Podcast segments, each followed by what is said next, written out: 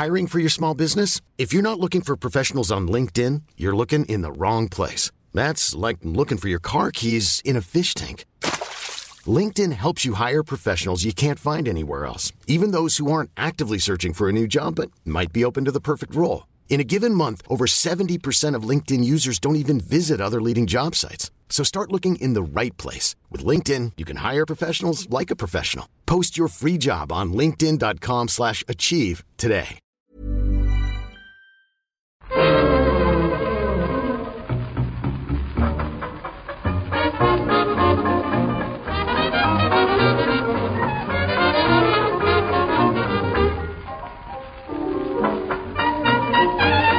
Muy buenas, amigas y amigos. Bienvenidas y bienvenidos una semana más al podcast Reload, programa sobre videojuegos que hacemos desde anightgames.com.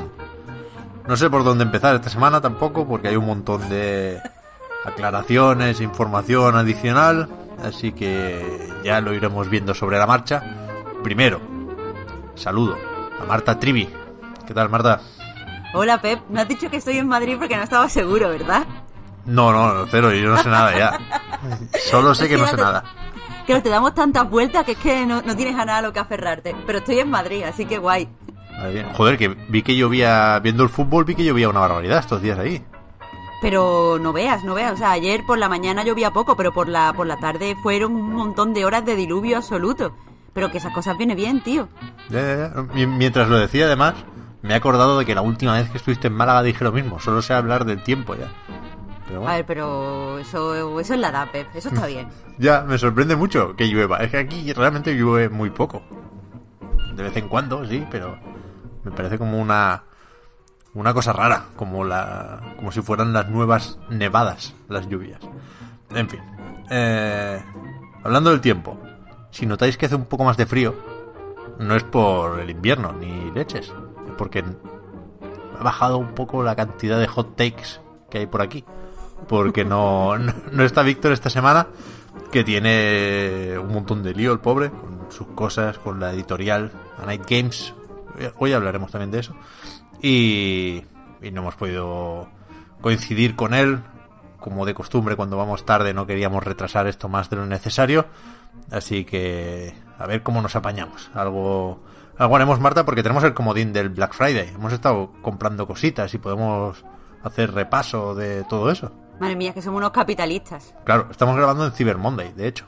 No sé si Pero, nos- pero una cosa, si nos va a traer cosa, suerte. eh, Pep, que si no te lo pregunto yo, te lo van a preguntar. ¿Estás malico? No, no especialmente, no especialmente. Sueno mal, soy consciente de ello, me, me escucho yo también. Eh, pero no, es, es más el haber dormido poco. Estoy todavía casi recién levantado que, que otra cosa. A ver, siempre, siempre tengo un poquillo más de congestión de lo que debería. Pero no, no, no, no estoy enfermo, eh, ni mucho menos. Estuve ayer jugando a Shenmue 3 hasta las 5 o las 6 de la madrugada. Quería hacer un sprint final para terminarlo y no lo conseguí.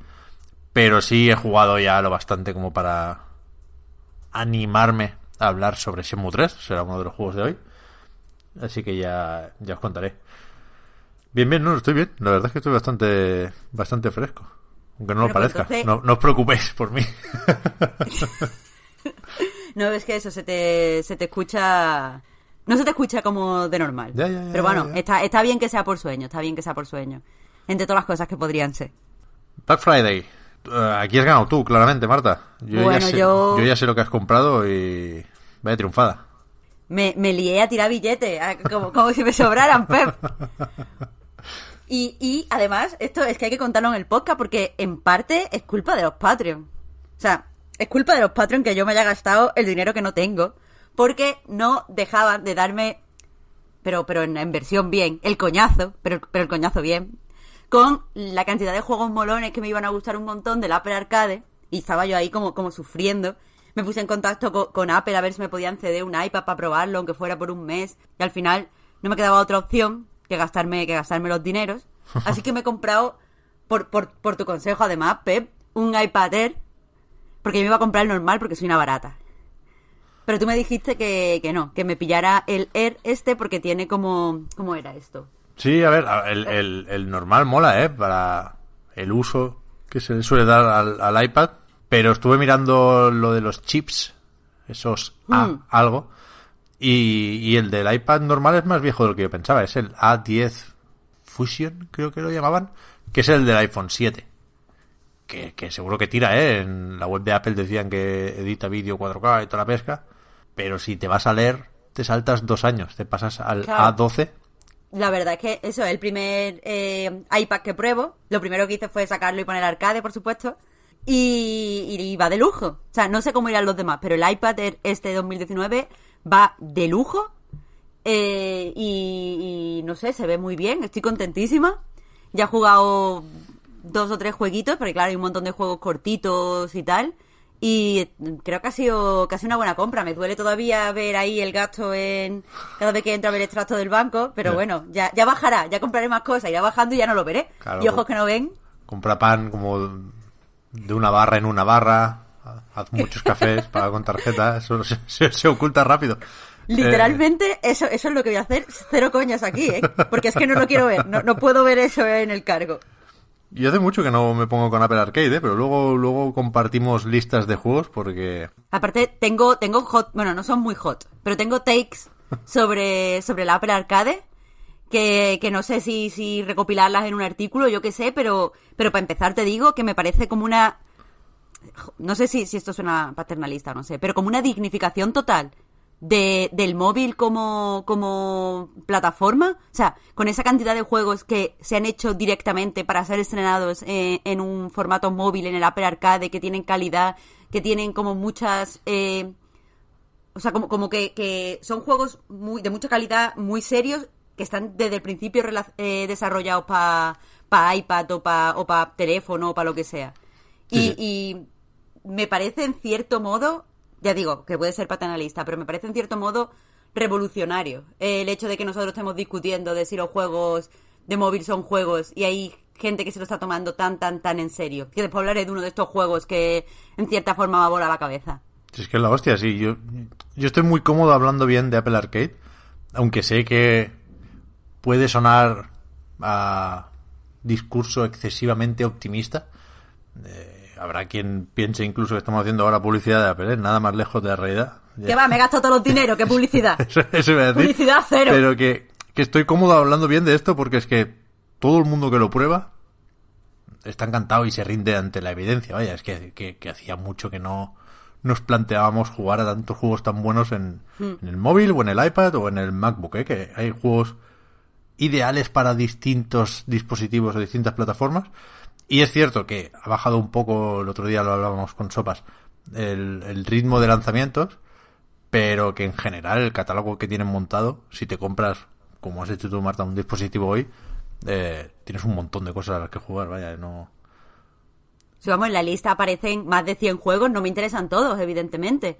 Pero de aquí a que yo termine el catálogo que ya hay, he rentabilizado eh, lo que me cuesta el mes de suscripción, aunque este primer mes es gratis, así que estoy jugando de gratis. Claro. Yo no sé, yo no sé cómo, cómo es esto rentable, que es, es lo que hizo todo el mundo, pero, pero estoy fascinada.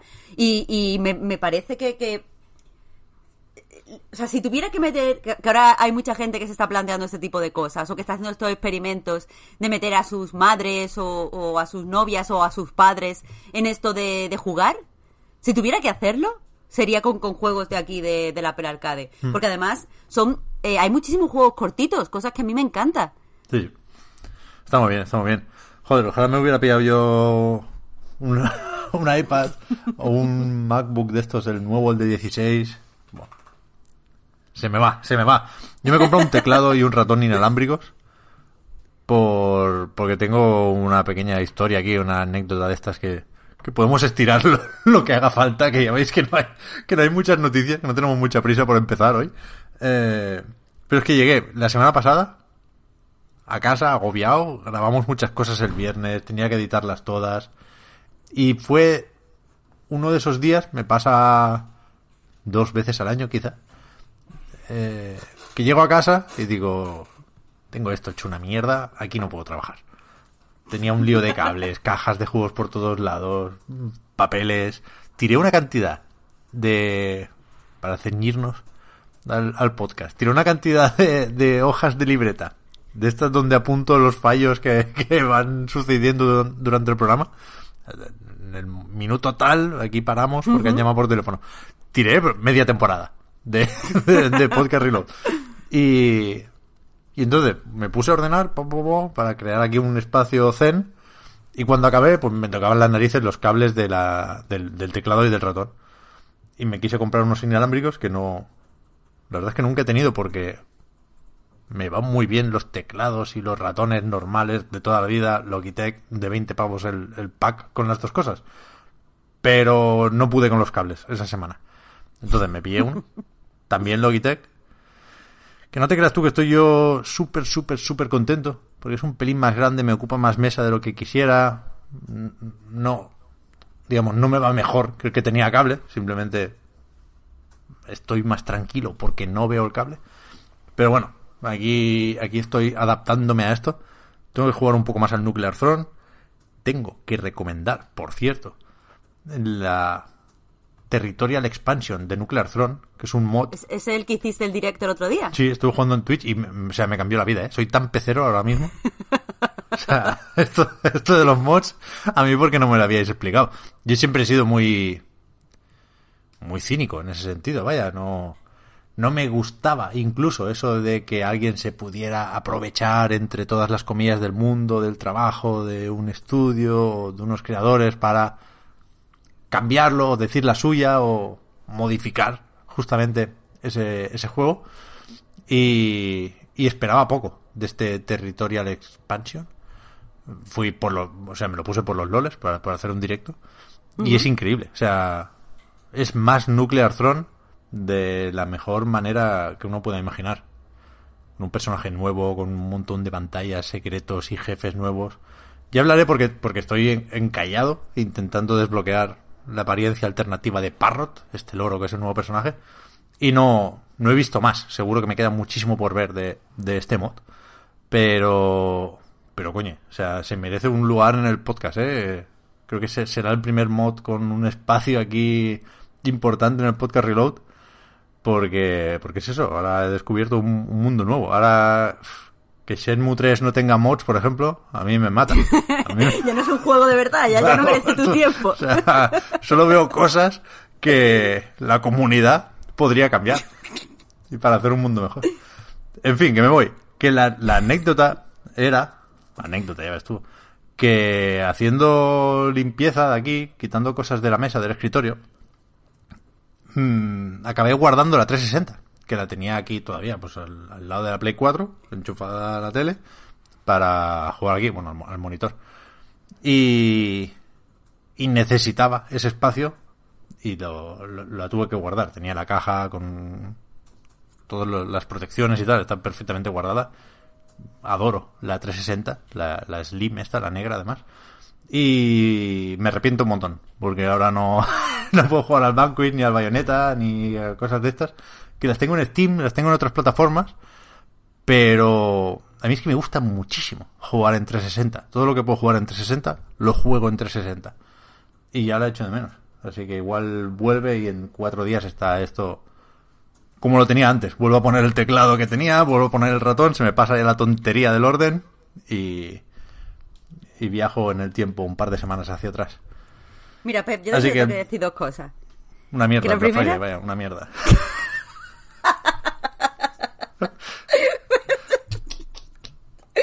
bueno, después de esa conclusión, no sé cómo voy a hablar, pero bueno, pero bueno, ¿qué dos cosas de eso te iba a decir? Y la primera es que debería haber hecho una foto delante y después, Pep. Porque hay, hay gente como yo que consume estas mierdas rollo satisfacción eh, en foros de Reddit. O sea, tú haces, tú haces una foto y a, los que no, los que somos unos flipados del orden, eso nos da gustito, Pep. Pero... Nos da gustito. No, esas fotos existen, evidentemente. A ver, lo que no sé si van a ver la luz. Porque... por favor. Esa mandanga hay que pasarla mínimo por el live. Siguiendo con el anuncio de Apple, yo tengo un iPhone SE. Que el pobre, o sea, tira lo justo. Le pongo el Honkai y empieza a sudar, pero tampoco le pido mucho más. Pero el tema es que la, cámara, supongo que está medio rayado el objetivo, no, sé qué pasa, pero hace unas fotos especialmente malas. Y, y el despachito lo tengo en un rincón de la casa que es el más oscuro. Entonces, las fotos eran horrorosas, horrorosas. Parecía un zulo que no... Que, que me dio bajona, porque estuvo un buen rato recogiendo. Hice la foto en plan para vacilar y, parecía una cosa cutrísima. Dije, esto no lo puedo enseñar, pero, pero ¿qué está pasando aquí? Nada, nada. Muy mal, muy mal. Tendría que haberme comprado también un móvil, por supuesto, pero... pero no se puede tener todo. Pep, pues hoy es Cyber Monday, ¿eh? No te digo Sí. nada y te lo digo todo. No, no, sí, me gustaría, ¿no? Que va, que va, que va. Que va, Pero bueno, va. que lo otro, lo otro que te iba a decir es que ahora mismo, como personaje, Pep, no te entiendo. O sea, no entiendo cómo te puede, cómo puedes tener ahí dos mil millones de papeles, yo que tengo el escritorio prístino, pero ahora te molesta que, le- que sea un poquito más grande eh, el teclado. Es que de verdad es que no puedo concebir ambas cosas en la misma persona. Porque lo, lo muevo mucho el teclado. Porque a veces tengo el MacBook por aquí y hago cositas. Ahora mismo tengo el micro aquí puesto y tengo que retirar el teclado. Y no sé dónde ponerlo. Cuando, cuando tiene toda la mesa para él, pues ningún problema, claro. La mesa es más o menos grande. Pero a la que tengo que ponerlo en otro sitio ya no sé qué hacer con él. Bueno, son chorradas, ¿eh? No, no, no, no es, no es cómico el tamaño del teclado. Es un poquito más grande porque tiene la mierda esta de poner, de apoyar las palmas de las manos para escribir, que no sirve para nada en realidad. Bueno, no sé. Mal, mal, mal. No, no se van a hacer películas sobre las compras de, de esta semana en mi casa. Eh, hablando de tiendas, mira, tengo una anécdota para terminar y para pillar ya un poco de, de impulso. ¿Has visto, Marta, la tienda de Nintendo que han abierto en Tokio, Japón? Claro. Es la hostia, fue-. ¿eh? eh, está en, en Instagram, hay minolles de fotos, qué alegría, Dios. Es la hostia. Eh, me gusta mucho el... Hay como un, un artwork, un dibujo, un render, no sé cómo decirlo. Hay una imagen de la tienda que son personajes de Nintendo como desfilando, ¿no? Caminando vistos de perfil todos. Y, y es la hostia porque es, es un, un ranking de popularidad encubierto eso. Y Splatoon es la segunda franquicia, lo que llevo yo mucho tiempo diciendo, es la segunda franquicia más grande de Nintendo ahora mismo. O sea, encabeza el desfile Mario, evidentemente, pero el segundo personaje es Ingling Chica. Por delante de Animal Crossing, por delante de Zelda, por delante de, de todo. O sea, Splatoon es lo máximo, necesitamos Splatoon 3. Y la anécdota es que tengo un colega que está en Japón. O sea, Gerard, de hecho, puestos a explicar lore, es la persona que, que im- imprimía con una impresora 3D los llaveros de Anakin, los preciados llaveros. Total, que está en Japón ahora trabajando. Y me dijo, "Voy- a la tienda a ver, a ver qué, a ver qué se cuentan. Y hay, o había en ese momento, eso fue la semana pasada, ¿eh? llevaba ya unos días abierta la tienda. Seis horas de cola para entrar en la tienda. Hostias. O sea, literal, ¿eh? Un cartelito, tengo una foto de un cartelito que pone, espera 360 minutos. Hostias. O sea, hay que ir como con cita. eh, es como ver un museo. Sí, sí, sí. Qué fuerte. Muy loco. Muy loco, muy loco. Mira, tengo unas ganas de ir a Japón, tío. Ya ves, ya ves, mira, eso sí que es una buena forma de gastar el dinero. Ya te digo. Vamos con la actualidad, Marta, a ver qué nos encontramos aquí. Un poquito esta semana. ¿Ya?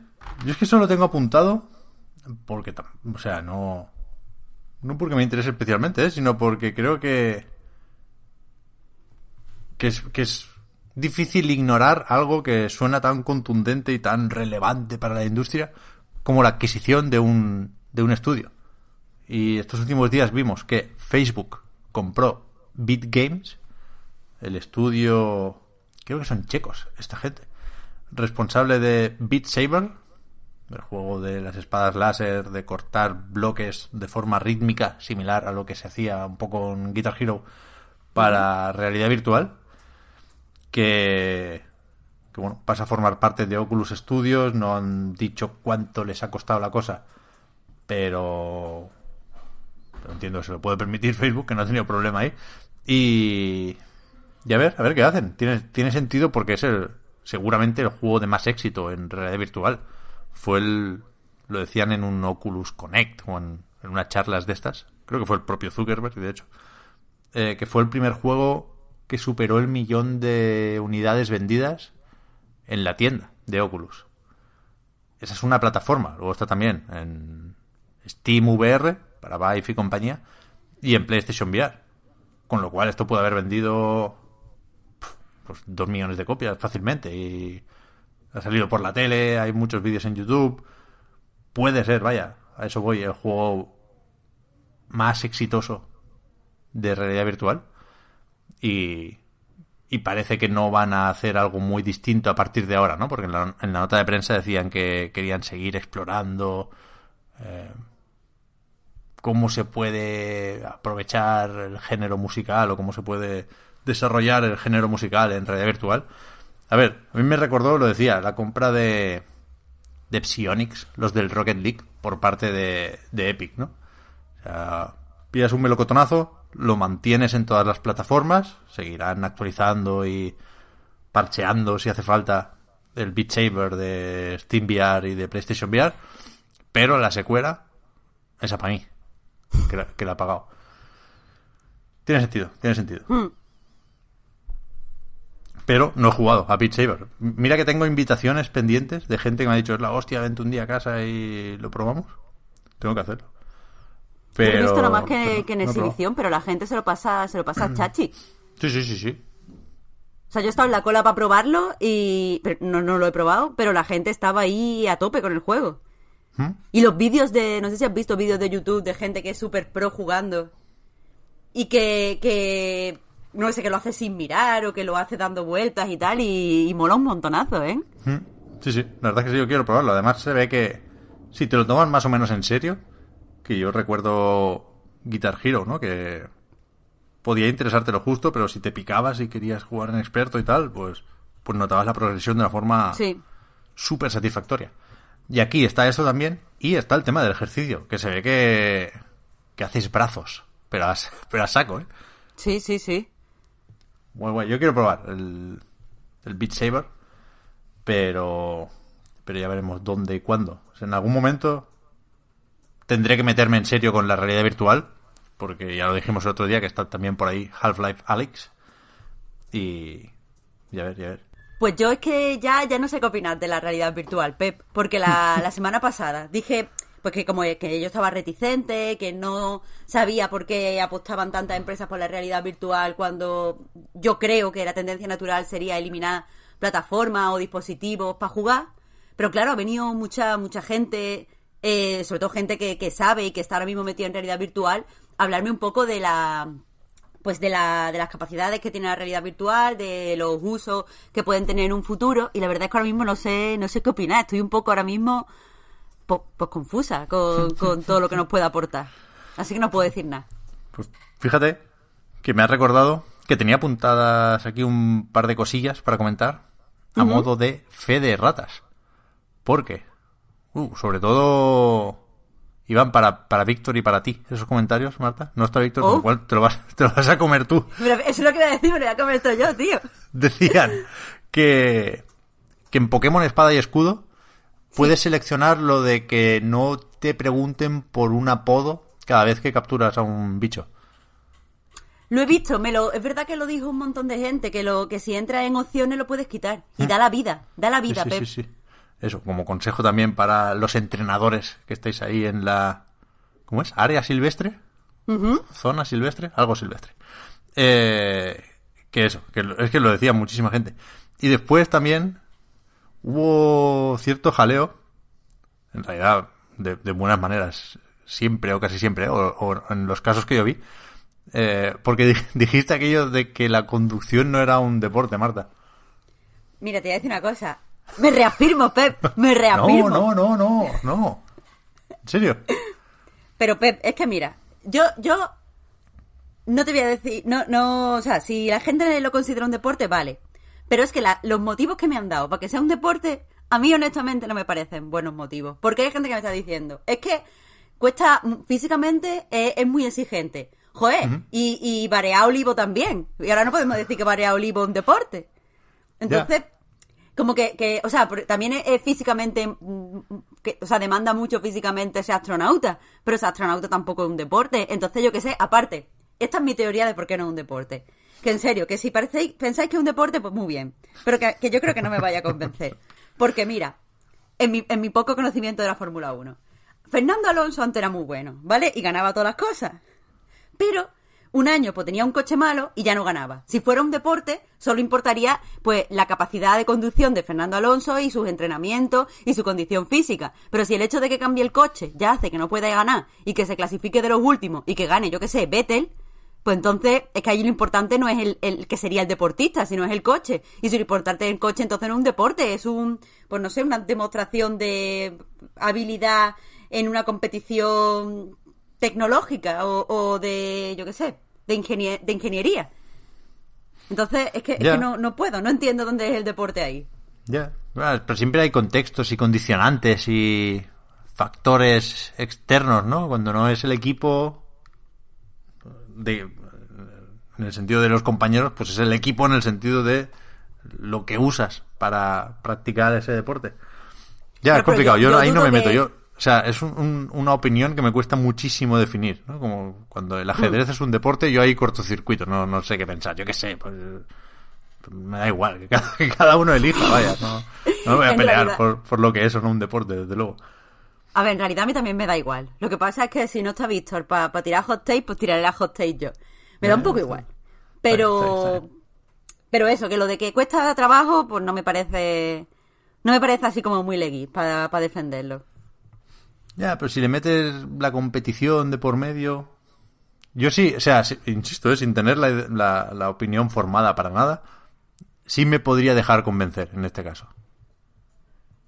Pero bueno, por los, dos, por los dos lados, en realidad, ¿eh? Tampoco, tampoco te creas tú que, que lo tenéis ganado. Pero, bueno. sí, que, que, cuesta esfuerzo y concentración y hay que ser un profesional y tal. Pero también te digo que si a Selena Williams le cambia la raqueta, seguiría siendo Selena Williams. No le seguiría ganando.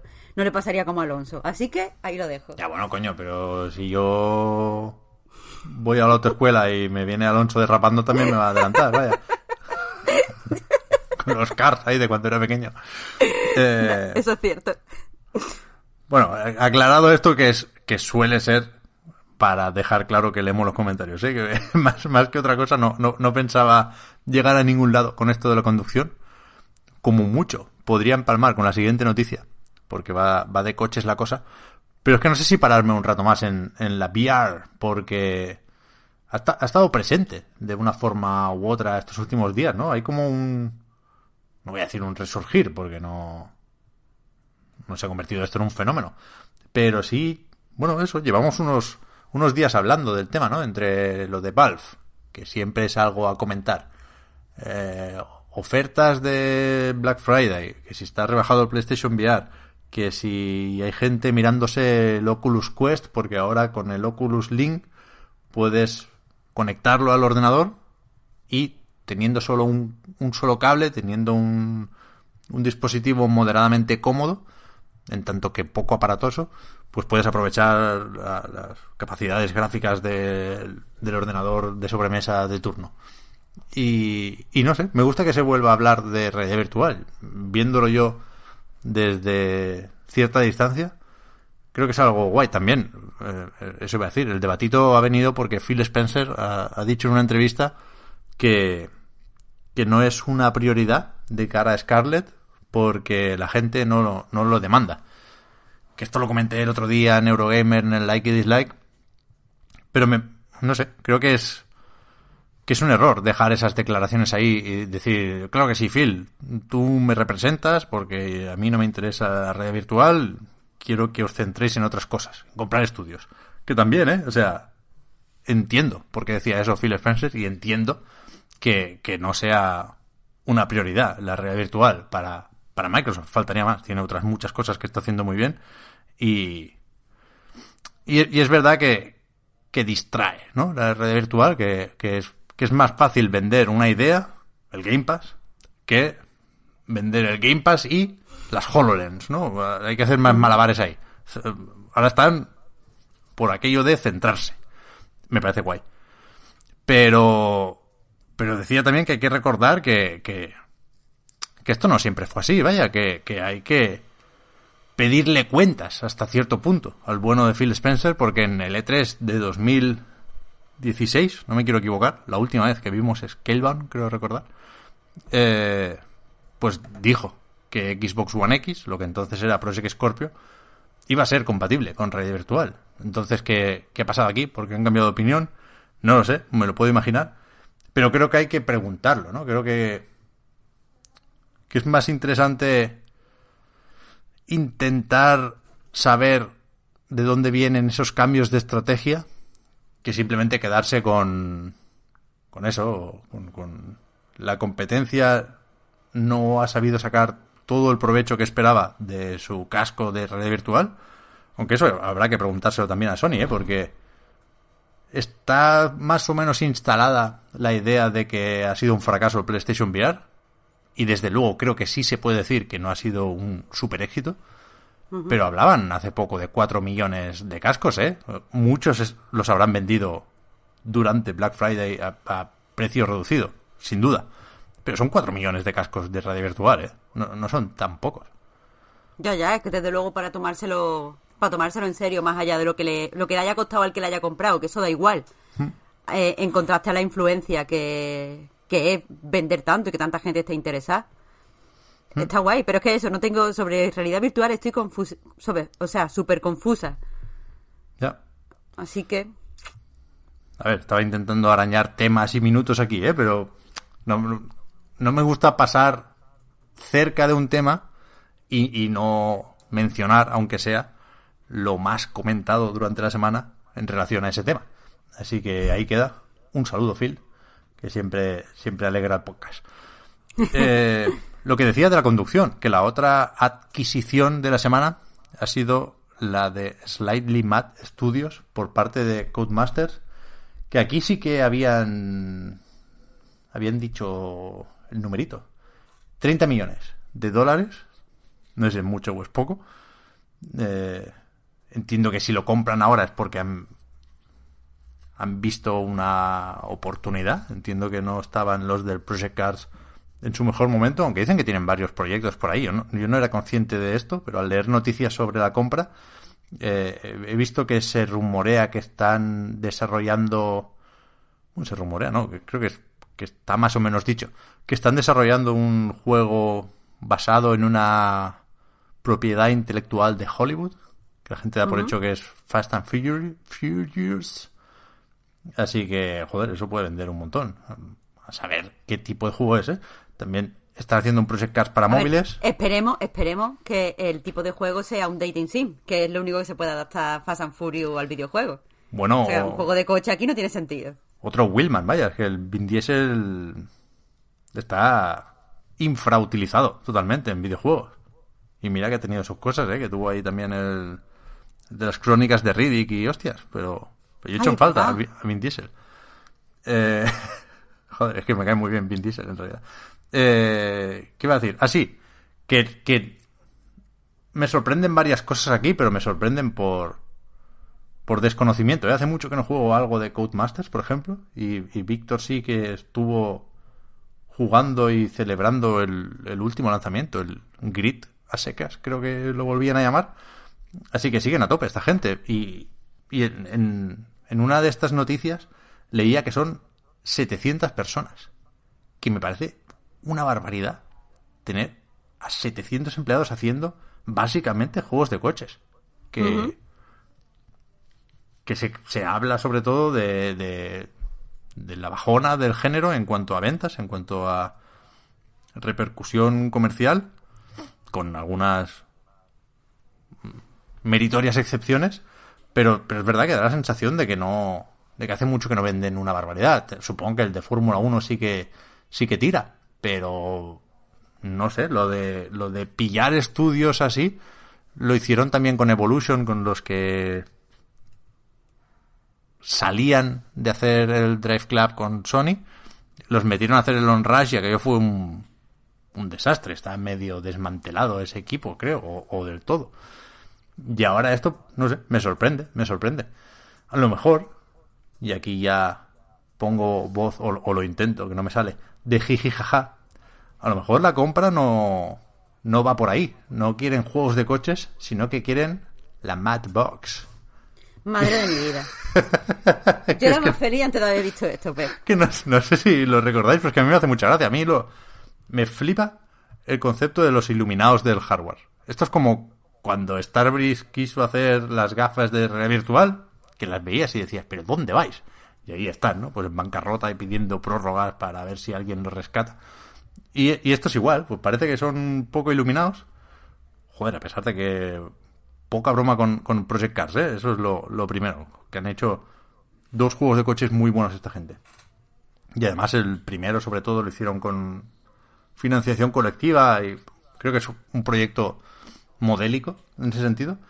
Pero cuando enseñaron la consola, que decían 4K, 60 frames, que le ponemos aquí alerones, le ponemos una pantalla que parece esto el dev kit de Play 5, de iluminado total. Eso me hace pensar en que querían engañar a alguien, al típico inversor incauto, y, y creo que hay que relacionar, de alguna forma, no sé cómo, la adquisición con, con, con, con esta condición de flipados que se ponen a hacer una consola, que la llaman Madbox, y que... Madbox, es que de verdad.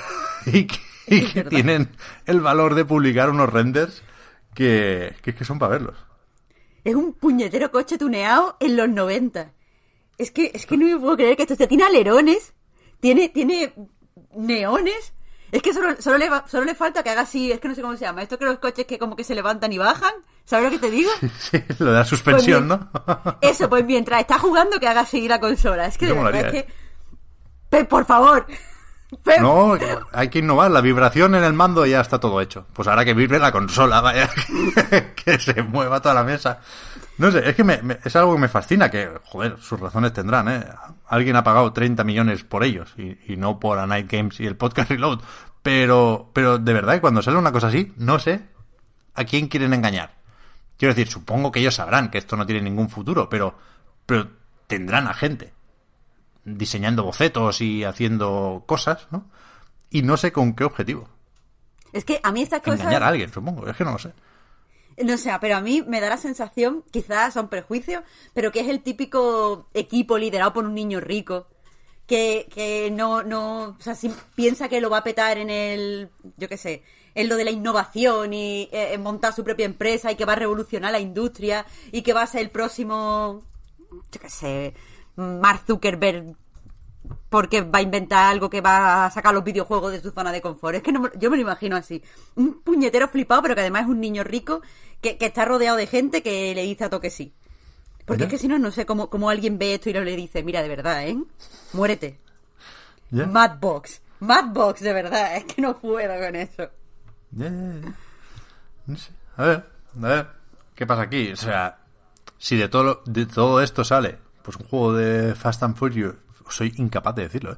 Fast and Furious. A todo gas, Pep, a todo gas. Ya, ya, pues que hay mucho cachondeo con eso. Después se lían los comentarios de YouTube. No quiero. y si sale eso, pues un, un poquillo de Vin Diesel y, y un Project Cars 3, pues mira, a tope. Pero curioso, curioso lo de esta gente, los de Slightly Mad.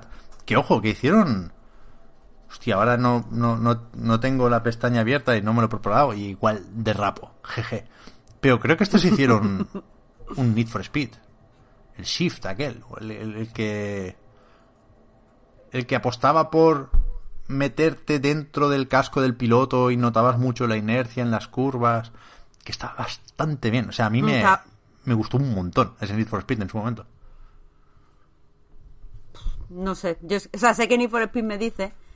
Y es el segundo que más me gusta. Pero, pero no lo sé. Espérate que lo busco. Que sacaron, el- sacaron el segundo y todo, sí, sí, Slightly Mm, Mad. sí, sí, sí. Eh, a ver. que, respect, vaya, me sorprende mucho lo de la consola, pero que estos tíos son buenos no, no lo dudo ni un poco, vaya. Mm. Pues eso, la conducción, el, el deporte que más gusta Pues de verdad, en el ¿eh? podcast Reload, eh, que, que- que sigue, sigue bien en esto de los juegos. Y te diría que no mucho más, Marta, porque no... Tenemos lo del Plus y lo del Gold, pero dejamos de comentarlo hace tiempo, porque no tiene mucha gracia.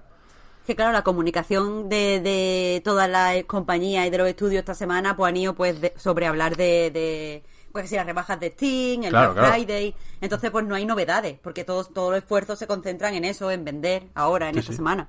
En las propias webs de juegos, vaya, eh, solo había Sí. enlaces a ofertas. Eh, está lo del Battleborn que cerrará en 2021, pero que ¿qué hacemos? ¿Nos reímos un poco más del pobre Randy? Yo no lo haría porque es que creo que lo han hecho bastante bien. Avisan ahora de que cerrarán en enero de 2021. Quiero decir, Battleborn lleva muerto muchísimo tiempo. Que, que, que ahora digan, podéis jugar durante un año más, me parece... Ya.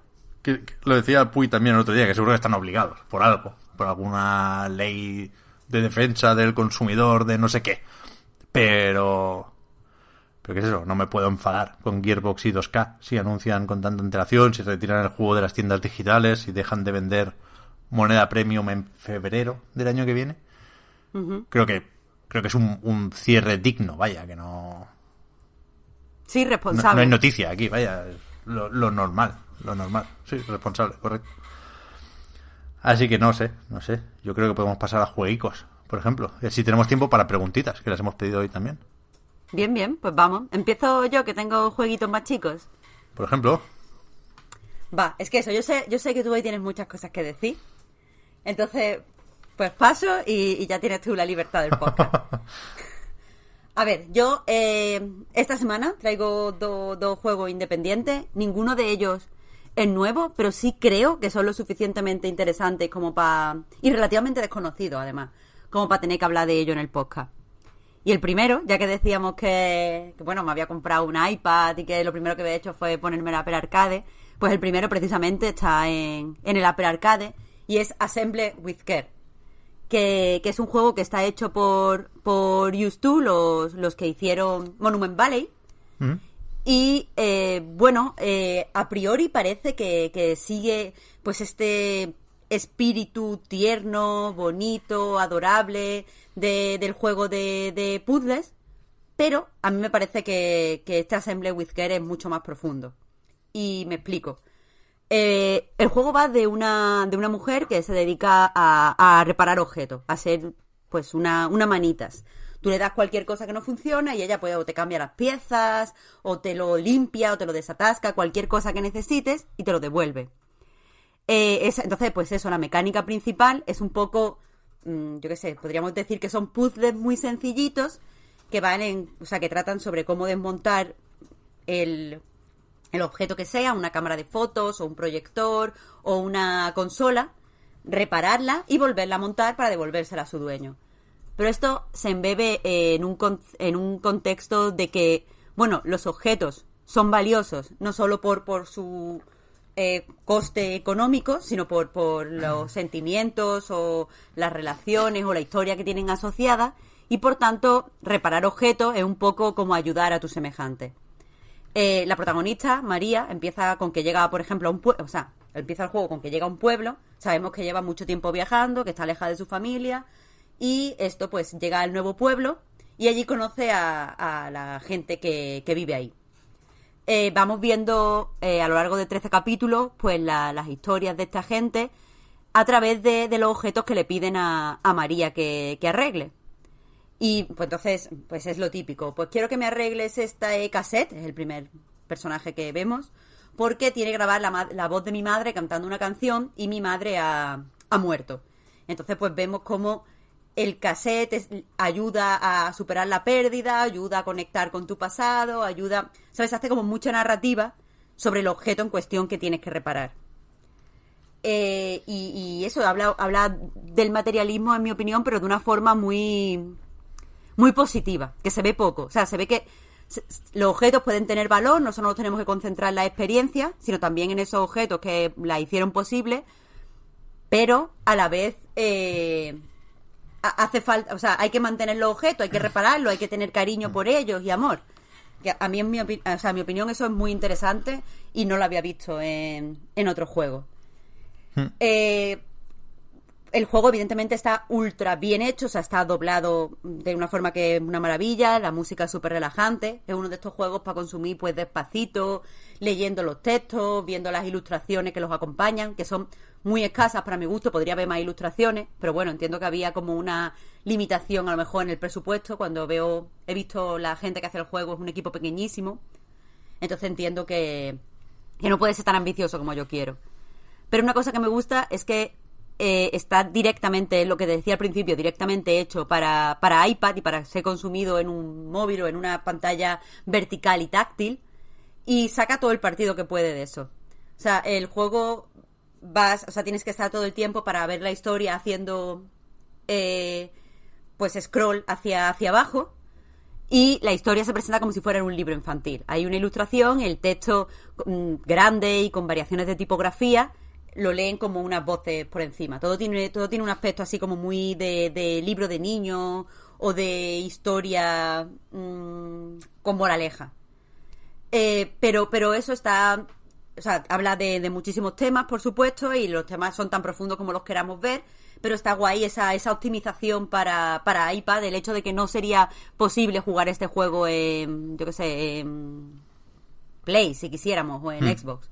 Incluso no sería posible jugarlo en ordenador si no tienes pantalla táctil, o sea que eso está bastante guay. Eh, y otra cosa que me ha gustado mucho es que el juego, bueno, se llama Assemble with Care, quiere que quiere reivindicar el poder de los objetos y el tratarlo todo con cariño y el guardarlo, el no considerarlos basura. Y me gusta la suavidad con el que está implementado eh, las mecánicas de, de, montar y desmontar los objetos. Es muy satisfactorio, por ejemplo, quitar los tornillos, pues hay que hacerlo con mucho cuidadito. Es muy satisfactorio coger una pieza por encima de otra. Hmm. Es, eh, no sé, produce mucho gustito, por ejemplo, pulsar una pieza para desmontarla. Da como un pequeño tironcito y es, no sé, está muy, muy bien configurado para transmitirte sensaciones. Y todo esto en un juego de, de dos horas, prácticamente. Sí, sí. Así que mm, a mí personalmente me ha merecido muchísimo la pena. Primer juego además que juego en, en el iPad. Ahora he jugado más, pero fue el primero que jugué.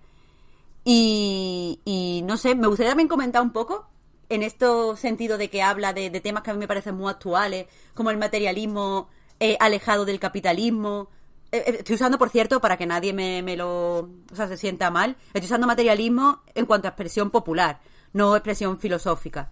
Hmm. Eh, pero eso, aleja el materialismo de, de las connotaciones negativas que le pone el capitalismo y, por tanto, lo, lo envuelve como en una manta de nostalgia que creo que es muy actual. Creo que ahora y sobre todo eso creo que lo podemos entender mucho dentro de los videojuegos. Tú mismo estabas hablando de la 360, Pep. Creo que, que el tener objetos embebidos de nostalgia a los que seguimos dándole mucho valor pese a que no cuestan eso, es algo que conecta mucho con, los jugadores y por, y por eso creo que, el juego el juego está muy pensado, aunque parezca algo infantil, algo superficial en un primer momento. Hmm. Está bastante guay. Sí, sí que es verdad, leía sobre eso en su momento, no sé si en el análisis de la Edge, que me pareció moderadamente duro, quizá por esto, que hay, que hay un punto de el chiste se cuenta solo, ¿no? De meter un juego sobre reaprovechar cacharros y alargar su vida útil y luchar un poco contra esa obsolescencia y, que sea exclusivo de Apple, ¿no? Eh, pero bueno, es lo que hay. Es, hay que producir los juegos y publicarlos en la plataforma que sea, con la editora que sea. Pero sí es verdad que está muy bien. Yo lo jugué este cuando estaba en Alemania. Me lo bajé entre el grupo de juegos para estrenar Apple Arcade y lo acabé terminando un poco más tarde. Y sí me gusta sobre todo lo que decías, Marta, de, de cómo se sienten las cosas, lo del destornillador, es que es, es imposible no verlo, todo el mundo lo comenta, ¿no? Que además el, la propia herramienta, el propio destornillador es muy bonito, como todo en el juego, y apetece usarlo. Y cuando le das la rosca y haces como un como un swipe de esto, ¿no? Como lo deslizas para que tenga cierta inercia y cuando ya has pasado el dedo sigue girando un poco más y acaba de sacar el tornillo.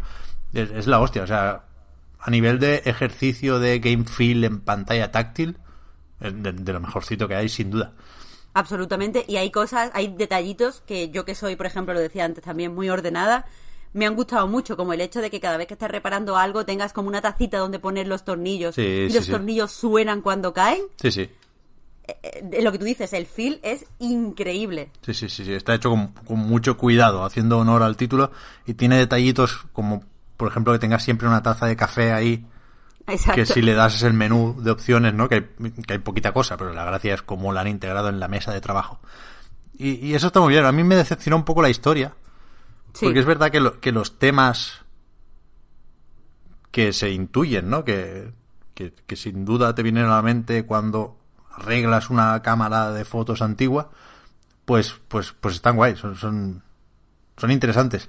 Pero la, la, las historias de los personajes, digamos, se me quedan un poco cortas. Me pareció que no que no apostaba muy muy muy decididamente por nada al juego. Quizá por por la estética y por el game feel y al final estos son diseñadores gráficos, eh, y joder, muchísimo mérito tiene que hayan hecho los juegos que han hecho, tanto este como Monument Valley.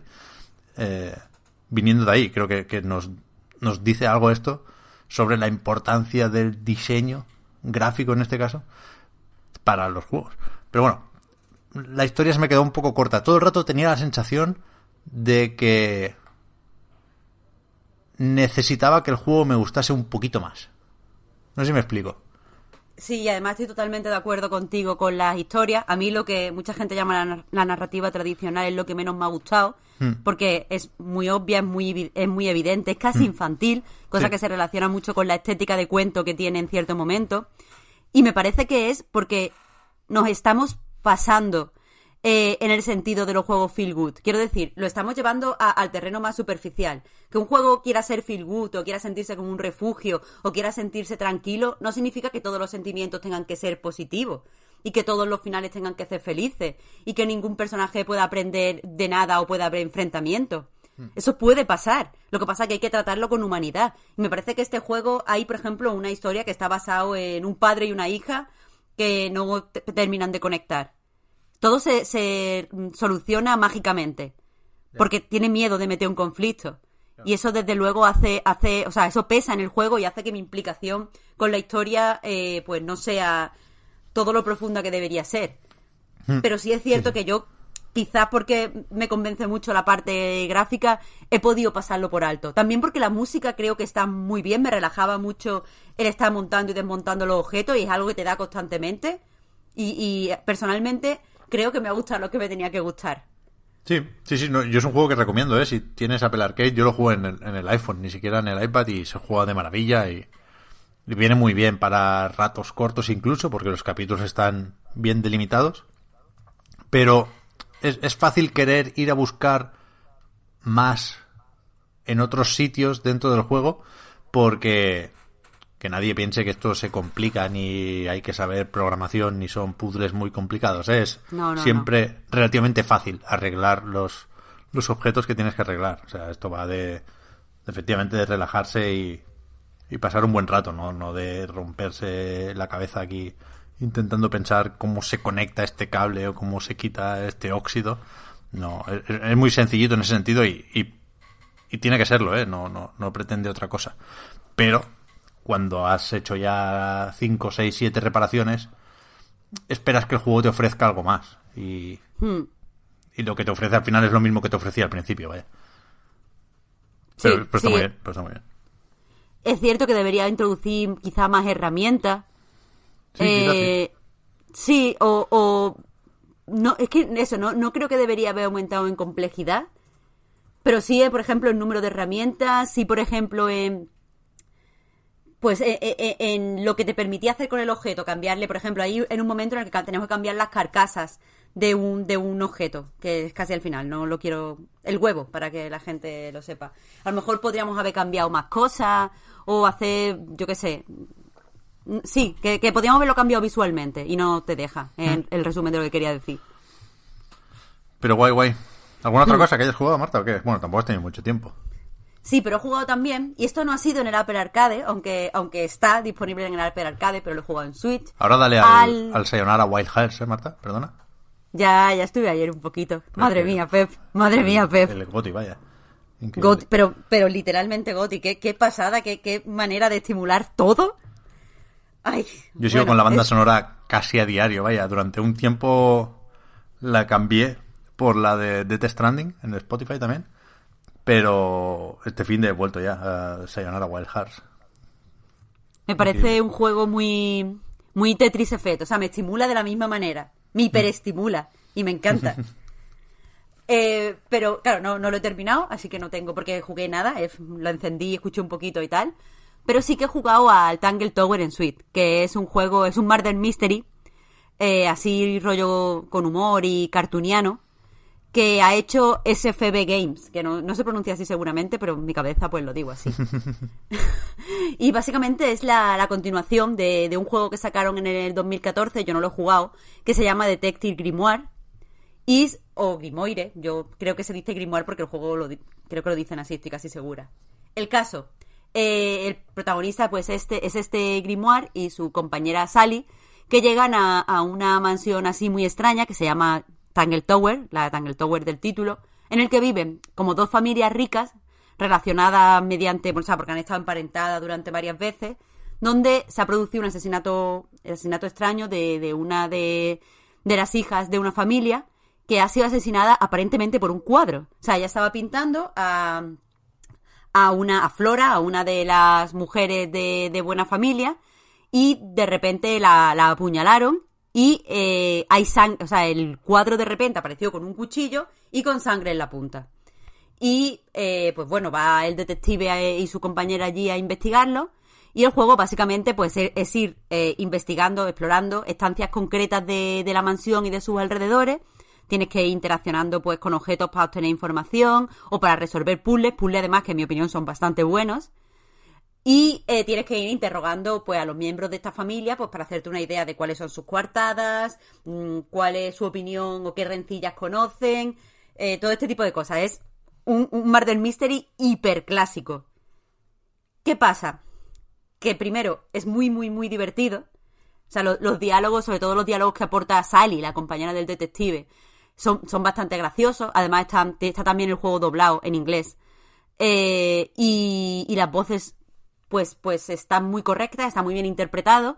Y todo, todos estos diálogos pues son graciosísimos. Interrogar, por eso es tan entretenido. Además, como tú, podrías leerlo y jugar muchísimo más rápido, pero simplemente eh, el hecho de que esté doblado y con tanta calidad te detiene un poco a jugar y analizar más los interrogatorios y eso creo que, es un plus en el juego. Eh, pero aparte de que de todo esto, que está todo hecho con mucha calidad, es o sea, al principio no te puede, te puede parecer feo, pero cuando entras eh, es un estilo muy personal y bastante bonito.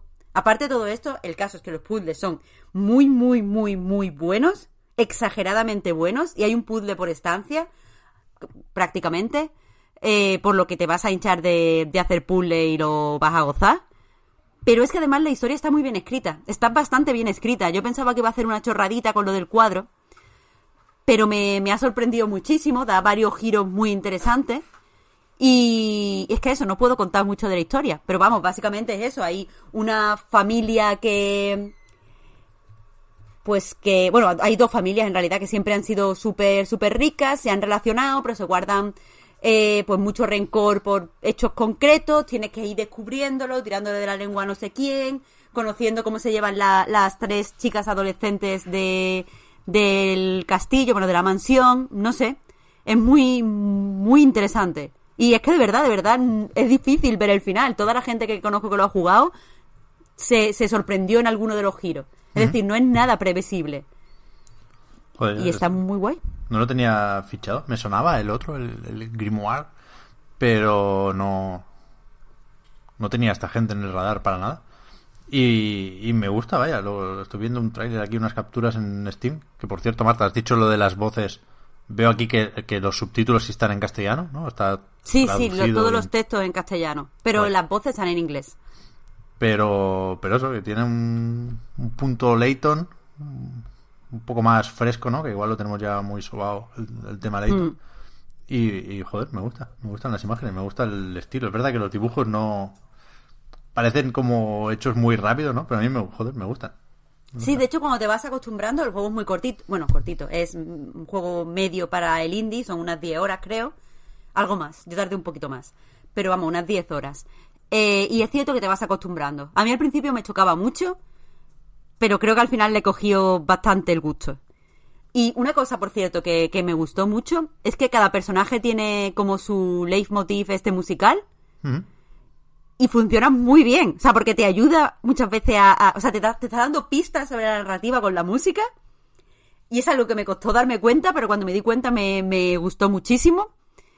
Y está guay. Y una cosa que te digo con respecto al Layton, a mí me gustan mucho los juegos de Layton, pero eh, aquí en Layton los puzzles no, no están. No se hace un esfuerzo por integrarlos en la trama.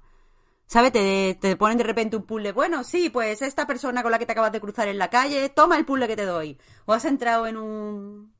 Yo qué sé. En una cafetería a tomarte un café. Pues aquí hay un puzzle que no tiene nada que ver. En este juego sí que hay cierta esfuerzo por porque los puzzles que veas tengan cosas que ver con los personajes. Por ejemplo, la chica que, que ha muerto, la víctima, es de lo primero que sabemos, es, es pintora. Se llama Freya Fellow, si no me equivoco. Bueno, pues eh, el puzzle de su habitación está relacionado pues con los pinceles, con la forma de los pinceles, con la eh, el color de, la madera para sostenerlo, el color de pintura que tiene en la punta. Quieras que no, eso te da como una coherencia en el juego que no tiene. Y eh, yo por lo menos lo, lo agradezco. Y, y, aparte, me gusta todas las concepciones que de verdad hace al género del murder mystery de detectives. Porque evidentemente, pues eh, el grimoire este no es Sherlock Holmes, es un tío así como más, más bien torpecillo, más bien cobardica. En, no hablo de, del protagonista principal, pero sí es cierto que los elencos grandes de familias eh, millonarias son casi un tropo dentro de... Mm de, de, este de misterio. Ahora está, está en el cine ahora puñales por la espalda, es exactamente eso. Una familia rica con mucha gente que se que tiene secretos entre ellos, que en realidad pues no se llevan tan bien como parece. Eh, es básico, pero es que de verdad, de verdad funciona. Y aquí los personajes están escritos para diferenciarse todos unos de otros, todos tienen sus motivos mm, bien señalados. Está todo, todo lo que es la parte narrativa está muy bien. Guay, muy bien. Pues apuntado la juega en Switch, ¿eh, Marta? Lo jugado en Switch. Ah, y esto es otra cosa. Eh, el juego no, no, se desarrolló principalmente para Switch, de eso salió primero en el App Arcade, pero eh, funciona extremadamente bien en Switch y te propone además muchos modos de juego según lo que te apetezca. Porque yo empecé jugándolo en portátil, porque yo juego casi todo en portátil, vaya, mm. y nada, pues eh, simplemente tienes un... O sea, con el... con la... El stick eh, izquierdo, pues seleccionas en el escenario, es como un point and click selecciona en el escenario el objeto con el que quieras investigar o que quieras mirar más a fondo y después pues lo aceptas con, con el A. Y nada, es muy sencillo y está guay y cero, cero problemas. Pero si lo pones en, en la televisión, tienes el, la posibilidad de jugar moviendo alrededor como si fuera una lupa con el, con el Joy-Con. Y es una tontería, pero es que no tenían por qué haberlo hecho y me ha parecido muy simpático. El hecho de que tú puedas explorar simplemente moviendo el Joy-Con como si fuera, pues no sé, eso, una, una lupa. Mm. Está simpaticote y me, me, ha gustado, también me, me, ha parecido una experiencia interesante. Muy bien, pues mira, me lo estoy bajando aquí, en el Apple Arcade, así que a tope, sí, sí. Ah, pues ya me... Seguimos haciendo aquí promoción de la manzana mordida. Ya me dirás si te sorprenden los giritos, Pep. A ver. Que por ahora todo el mundo me ha dicho que cierto giro no se lo esperaban. Hostia. Pues, joder, a ver cuándo lo juego, porque últimamente no voy en metro. Me he dado cuenta de, de esto. Y no, juego muy poco con el móvil ahora, pero bueno. Eh, ¿Voy con Shenmue o qué, Marta? Dale, dale. Sé que yo sé que está, te estás reteniendo, pero libérate. Es que, hostia, no, no, no, no voy a decir que estoy nervioso, que no, no me juego nada por suerte o por desgracia, ¿no? Pero sí que, que sí, bueno, lo decía, es importante para mí hablar de Shenmue. Y creo que cuando probé aquella beta en la Epic Games Store que ya comenté en el podcast, estaba un poco más de culo de lo que debería. No sé si por el hecho de estar ahí en Wolfenbüttel, el amargado, o, o porque primero asimilé todo lo malo de Shenmue 3, que no es poco, por qué no decirlo, y, y, lo, lo, bueno lo he ido viendo ahora más adelante. Pero bueno, para no liarme, eh, he acabado anotando unas cuantas cosas, más de las normales, en una libreta. Y esto puede hacer que me líe más, porque es que no sé, no sé ni por dónde empezar. Mis libretas las carga el diablo. Pero bueno, creo que para hablar de Shenmue 3 hay que empezar hablando de, de Shenmue en general, ¿no? Y de, de por qué gusta en este caso Shenmue, ¿no? Que es algo que va a depender de cada uno. Pero yo creo que es importante y, se habla mucho del, del tiempo con, con Shenmue 3, ¿no? De lo anacrónico que puede ser. Creo que esto es relativamente importante. No tanto por el diseño del juego, que también, ¿eh? Sino por. por. en qué momento nos pilló a muchos, ¿no? A mí y a la mayoría de la gente que yo conozco a quien Shenmue le marcó de una forma u otra, pues como bien dice el tópico, pues fue en, la adolescencia, ¿no? Eh, a mí me, me dieron forma Evangelion y Shenmue en, en esa época, en el 90 y mucho, 2000 ya, principios de, de 2000 eh, pues eso, me, me, me, me, marcó, no sé, me llamaba mucho la atención lo oriental, lo zen, lo medio místico, y creo que Shemu ha sido un muy buen trabajo representando eso, creando un mundo virtual lleno de posibilidades que yo no había visto hasta ese momento, y, y, entré, me metí de lleno, y, y bueno, joder, yo qué sé, acabé haciendo un, una web sobre Shenmue y a partir de aquí, pues una historia que más o menos podéis conocer. Eh, entonces, evidentemente he dedicado mucho tiempo en mi vida a pensar por qué me gusta Shenmue, a eso voy. Y, y creo que sobre todo el primero conectaba conmigo de una forma muy guay, porque tenía muchas cosas que me, que me gustaban, ¿no? Primero la, la sensación de, de ser de pueblo, que a mí es algo que me gusta mucho. Y, y, en Shenmue, sobre todo en el primero, ya digo, el, 2 iba ya un poco más por inercia y el 3 ya veremos que también.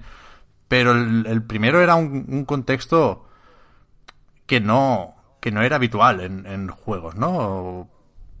Que solían ir y suelen ir de salvar el mundo y es verdad que en los JRPG siempre está lo de empezar en el pueblo y a todos nos gusta mucho en realidad, es muy bonito lo de explorar la, la, la villa del protagonista, ¿no? Y su casa y sus amigos de la infancia y sus vecinos y tal.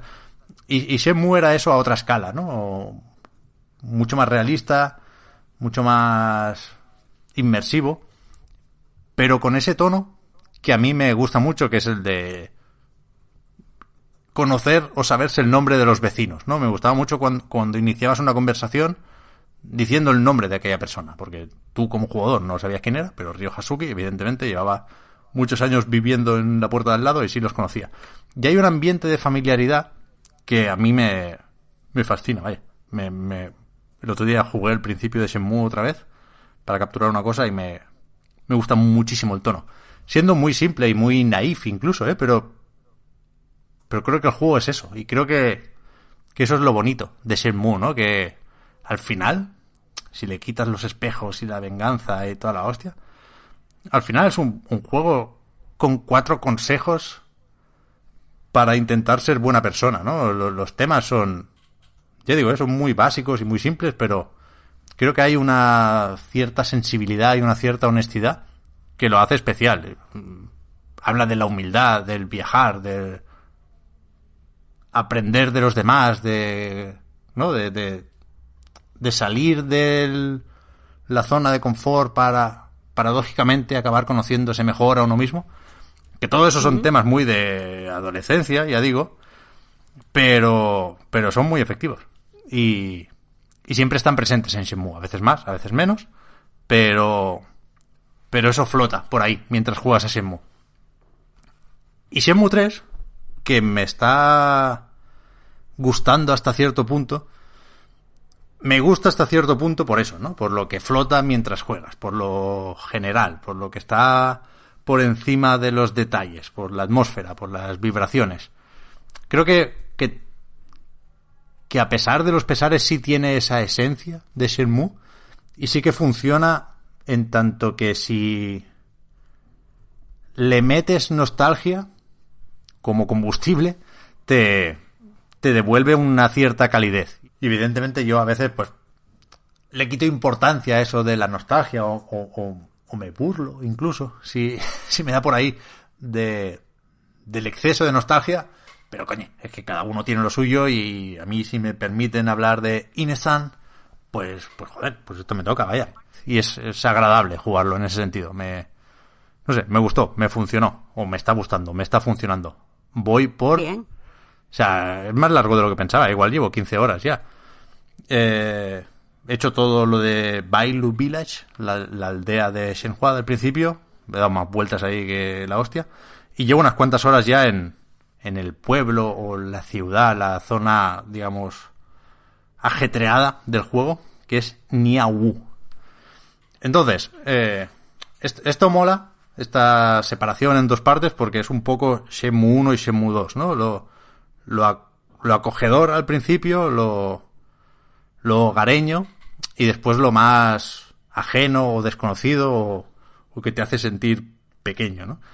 Y no sé, son, son, son temas que me gustan, lo de encontrar tu lugar en el mundo, aunque se traten de una forma simplona, porque, digamos, es simplón a la hora de contar cosas, no, no tiene una narrativa elaborada ni una historia muy, muy profunda, pero me, pero me gusta, me gusta. Entonces, eh, ¿qué pasa? Que cuando me salgo de eso, cuando voy a lo concreto, a lo específico, me cuesta, me, me cuesta ser igual de, de optimista o, o, de positivo. Porque es que ya no es que esté más o menos desfasado, que también, ya no es que esté más o menos superado, que también, creo que había muchas cosas que Shenmue hacía y no es que se las permitiésemos en el sentido de hacer la vista gorda, es que funcionaban porque en ese momento pues pues no se había hecho nada mejor que yo supiera, por lo menos, ¿eh?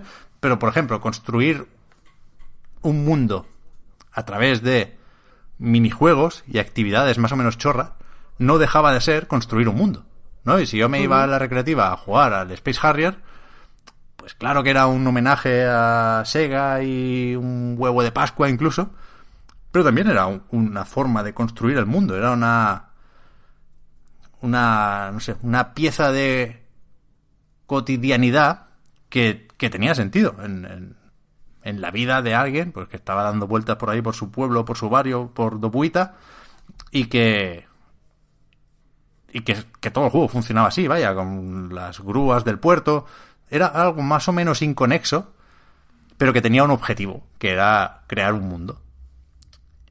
Y creo que esto está superado, vaya, que ahora los mundos virtuales o los mundos de videojuegos pues se crean de formas más orgánicas y, y hay herramientas mejores, técnicas y narrativas, para generar mundos. Entonces, chirría más todo aquello que es una pieza más o menos independiente en Shenmue 3, ¿no? Los, los minijuegos, las, las mecánicas o las acciones o las situaciones muy específicas que no que no se pueden conectar con otras partes del diseño. Por ejemplo, hay un, un momento muy también muy de Shenmue. Todos los viejos son hiper expertos en artes marciales. No me imagino ni China ni Japón de otra forma. O sea, no. Eso sí que no. Eso no me lo toquéis. y aquí todos los yayos te enseñan técnicas. Que mola, ¿eh? También, cuando se pone ahí con el golpe y salen los kanji. Eh, y hay uno que, que en un momento de, de sus lecciones te hace coger pollos.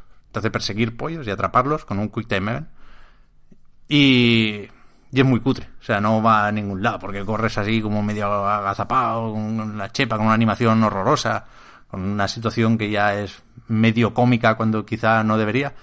Y, y acaba siendo un poco torpón a la hora de, de confiar en, en, esos mismos trucos para crear el mundo. Claro, no, no, creo que se pudiera hacer de otra forma, porque entonces tendrías un juego que no sería Shenmue, ¿eh? por, por, eso es importante lo de estar fuera de su época y por eso es imposible no comentar esto, porque es que realmente está atrapado por, por su condición, no, no tenía otra opción, tenía que ser así, pero en 2019 es muy raro ser así y implica una serie de pues de cosas que necesariamente se tienen que ver como fallos, ¿no? Porque tenemos otras referencias, porque porque joder, son 20 putos años casi, o sea, el medio ha evolucionado lo que no está escrito.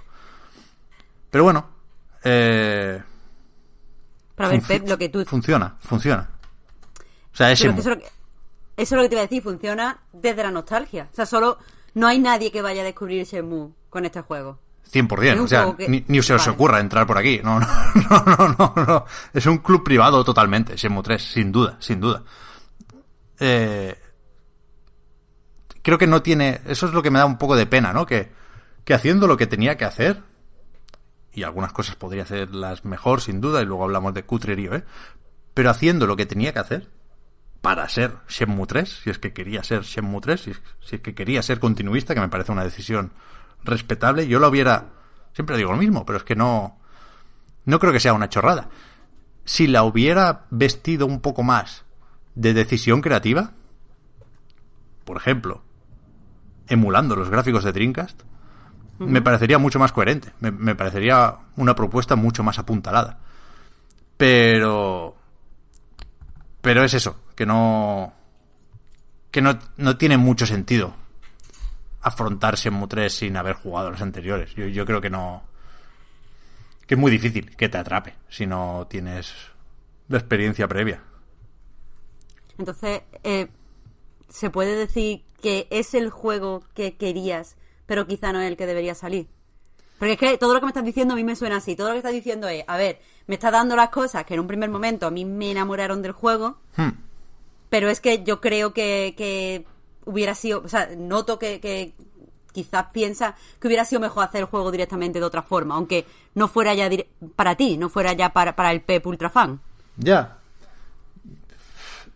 Creo que, creo que, o sea, bastante tiene de milagro el que exista este Shenmue 3 como para plantearse eh, la posibilidad de, de, de otro Shenmue 3 que fuera pues el Red Dead Redemption 2 oriental, ¿sabes? Que Ya. hay ciertas similitudes entre Red Dead Redemption 2 y Shenmue, ¿eh? Lo de coger objetos, lo de que todo sea tan de distancia corta, creo que, que es que si acaso nos recuerda la importancia y la, la influencia de Shenmue, ¿eh? que eso no se lo niego de ninguna forma, al contrario, por, por eso decía que está superado, ¿no? Porque muchos haciendo juegos distintos, porque es verdad que es que sigue siendo único Shenmue en cuanto a ritmo, en cuanto a loop jugable, pues sí se, sí se tomaron notas con, con los primeros Shenmue, yo creo que sí, yo creo que no sé si en el caso de Rockstar fue ese su, su ejemplo, su referencia, pero, pero me resulta fácil encontrar similitudes entre Red Dead Redemption 2, insisto, en, en su- su forma de crear el mundo y de meterte ahí a través del protagonista. Y, y Shenmue, creo que hay similitudes, vaya, creo que no es muy distinto lo de servirse el café por la mañana o- y lo de, en el caso de Shenmue, pues ir a comprar capsule toys de estos, ¿no? Juguetitos con, con las bolas. Al final son convertir en detalles que suman lo que podrían ser chorradas, ¿sabes?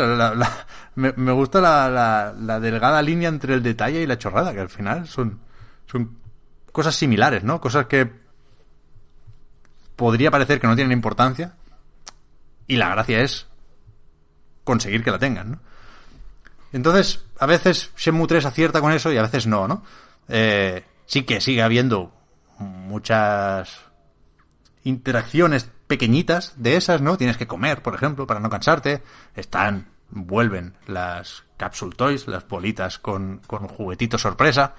Aunque aquí no hay personajes de Sega y las alternativas son especialmente desangeladas, ¿no? Hay una colección de, de extintores y de herramientas de bomberos. Otra de raquetas. O sea, es lo más random que te puedas imaginar. Veníamos de, de coleccionar muñecos de Sonic. Creo que es, es raro que se haya perdido eso porque Sega no está completamente ausente en este juego. O sea, el logo de Sega aparece. Hay pósters de, Space Harrier, por ejemplo.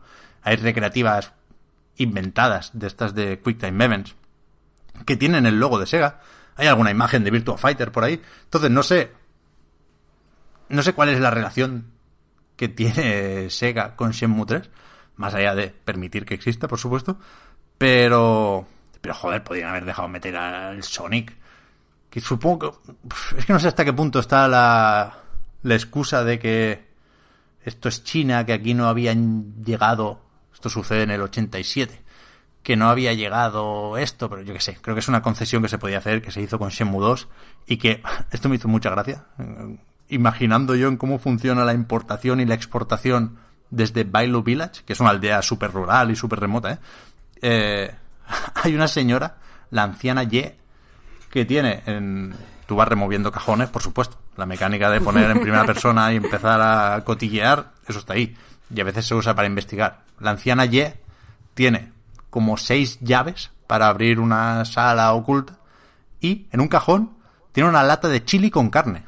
O sea, y lo pone En castellano. En castellano, chili con carne. Dice, "Oye, aquí tiene, aquí te pillas tú contenedor, contenedores del puerto.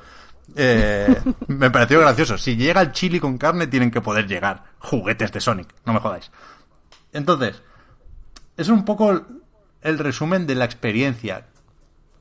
Cuando te quieres meter ahí, cuando encuentras razones para hacerlo, porque por ejemplo, y- yendo a esto de lo rural y la naturaleza y lo bonito, Bailu Village es un entorno moderadamente bonito. O sea, para lo justito que es el juego a nivel técnico en otros apartados, eh, las localizaciones, los, los paisajes, los entornos están bastante bien.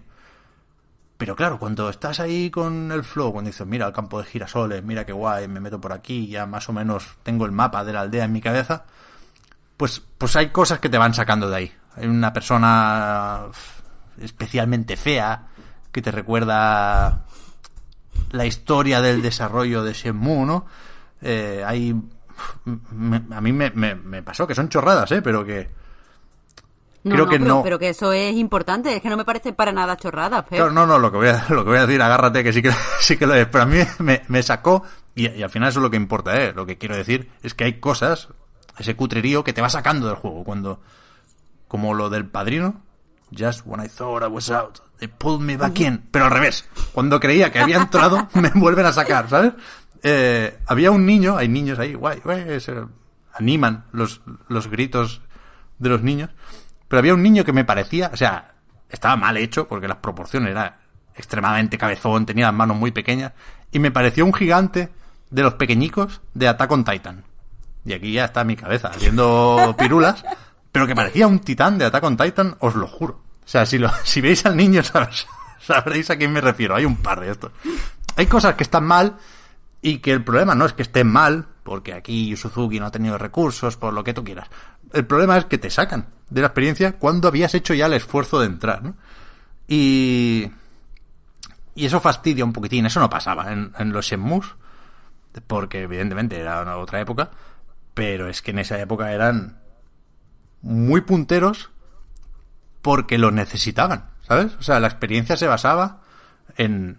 o se apoyaba en los gráficos, porque no podían funcionar con otros gráficos, lo, lo que quería hacer Shenmue. Entonces aquí, sin, el elemento sorpresa, sin, sin, sin el factor ese wow de, pues eso, de sorprenderte, pues se diluye un poco la, la propuesta y los objetivos de Shenmue. Y después, lo que creo que es más, más cuestionable, es que creo que ahí sí se podría haber mantenido un poco la esencia de, de Shenmue en cuanto a tono, en cuanto a ambientación, y meterle un poco de mano al, al desarrollo y a la progresión, porque es verdad que no me parece mal que sea un juego muy de hablar. Durante casi toda la aventura lo que haces es preguntarle a la gente dónde está lo que te toca encontrar en ese momento, una persona, un objeto, un lugar. Y es muy de hablar, ¿vale? Guay. Hablaba de, del- del- del- de la cosa esta de barrio, de hablar con la gente, de preguntar. Guay, me parece bien. Pero es que es exagerado. O sea, todo el rato se siente como estar superando unos peajes que no son especialmente interesantes, vaya, que no... Pero entiendo que porque los diálogos no son buenos, ¿no? Ah, por supuesto, por supuesto. El tema es que, que cuesta, por, por esos momentos cutres, por esas cosas cutres como los menús, como las animaciones, eh, cuesta tomarse en serio Shenmue 3. Y no, no voy a decir que sea ridículo, pero sí que hay momentos en los que se queda cerca. Entonces, ese misterio que que te empujaba a ver qué había pasado con Iwao, por qué conocía a este, por qué, de dónde vienen los espejos. O sea, el, el misterio que sirve como motor de la trama pierde mucha fuerza muy pronto. Y de hecho pasan muy poquitas cosas en el juego, ¿eh? Y, y- y lo que pasa, pues no está especialmente bien escrito, no va a ningún lado con el desarrollo de los personajes. Y aquí también entra lo de jugarlo siendo adolescente, ¿eh? que teníamos menos referencias, que éramos más impresionables. Creo que el, que el guion de Simu 3 es claramente malo. O, o- o- o bueno, o, no especialmente brillante, malo tampoco, pobre. Pero. Pero la sensación de ir rebotando de un lado para otro, de que todo el mundo le toma el pelo a Río, es exagerada. O sea, entiendo que se que haya un poco de esto, pero no entiendo que haya sobre todo esto. O sea, es que es eso, vas, rebotado de un lado para otro. Ahora consigue 2.000 yuanes para comprarle alcohol al sensei este raro. Tienes que meterte. Todo, todo está lleno de tiendas, de juegos de azar, como que le da una importancia a la economía, por ejemplo, del juego. Sí. Que en el, de nuevo, en el primero parecía más justificado porque era, hostia, se ha muerto mi padre, tendré que, que seguir adelante. Y ya pensaré en la venganza, pero de momento tengo que encontrar un curro, tengo, necesito dinero, vaya. Y estaba mejor hilado, vaya, en el primer Shenmue. Aquí hay como un sistema de economía de comprar tickets para las apuestas y los juegos de azar y luego con esos tickets los canjeas por productos que luego vas a la casa de empeños y te compran los productos y te dan dinero. Le dan como unas vueltas raras que no apetece ganar dinero en este juego y te lo piden. Y, y es que son peajes, que es un peaje detrás del otro y, y se, se aleja poco de, de ahí. En ese sentido creo que, que es lo que más le pesa al juego y lo que claramente se podría haber cambiado y mejorado sin, sin que esto dejara de ser Shenmue. Eso es lo, lo que más echa para atrás, sin duda.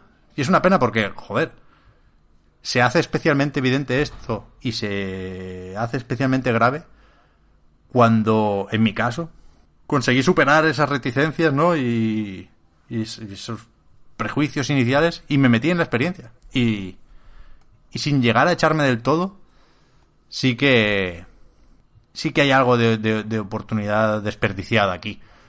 Porque es que seguramente se había hecho lo más difícil, ¿no? Y no sé si lo llegué a decir esto al, al hablar de aquella beta, pero me suena que acabé diciendo que no tenía claro si era mejor este Shenmue 3 o ninguno, ¿sabes?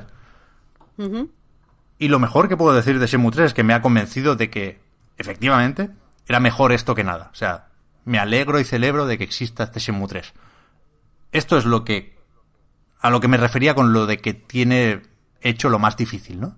Convencer de que tiene su razón de ser, más allá de terminar una historia que tampoco, termina y no sé qué vamos a hacer a partir de ahora, amigo Yu, con Shenmue 4 y compañía, pero, pero eso, mejor esto que nada, ¿no?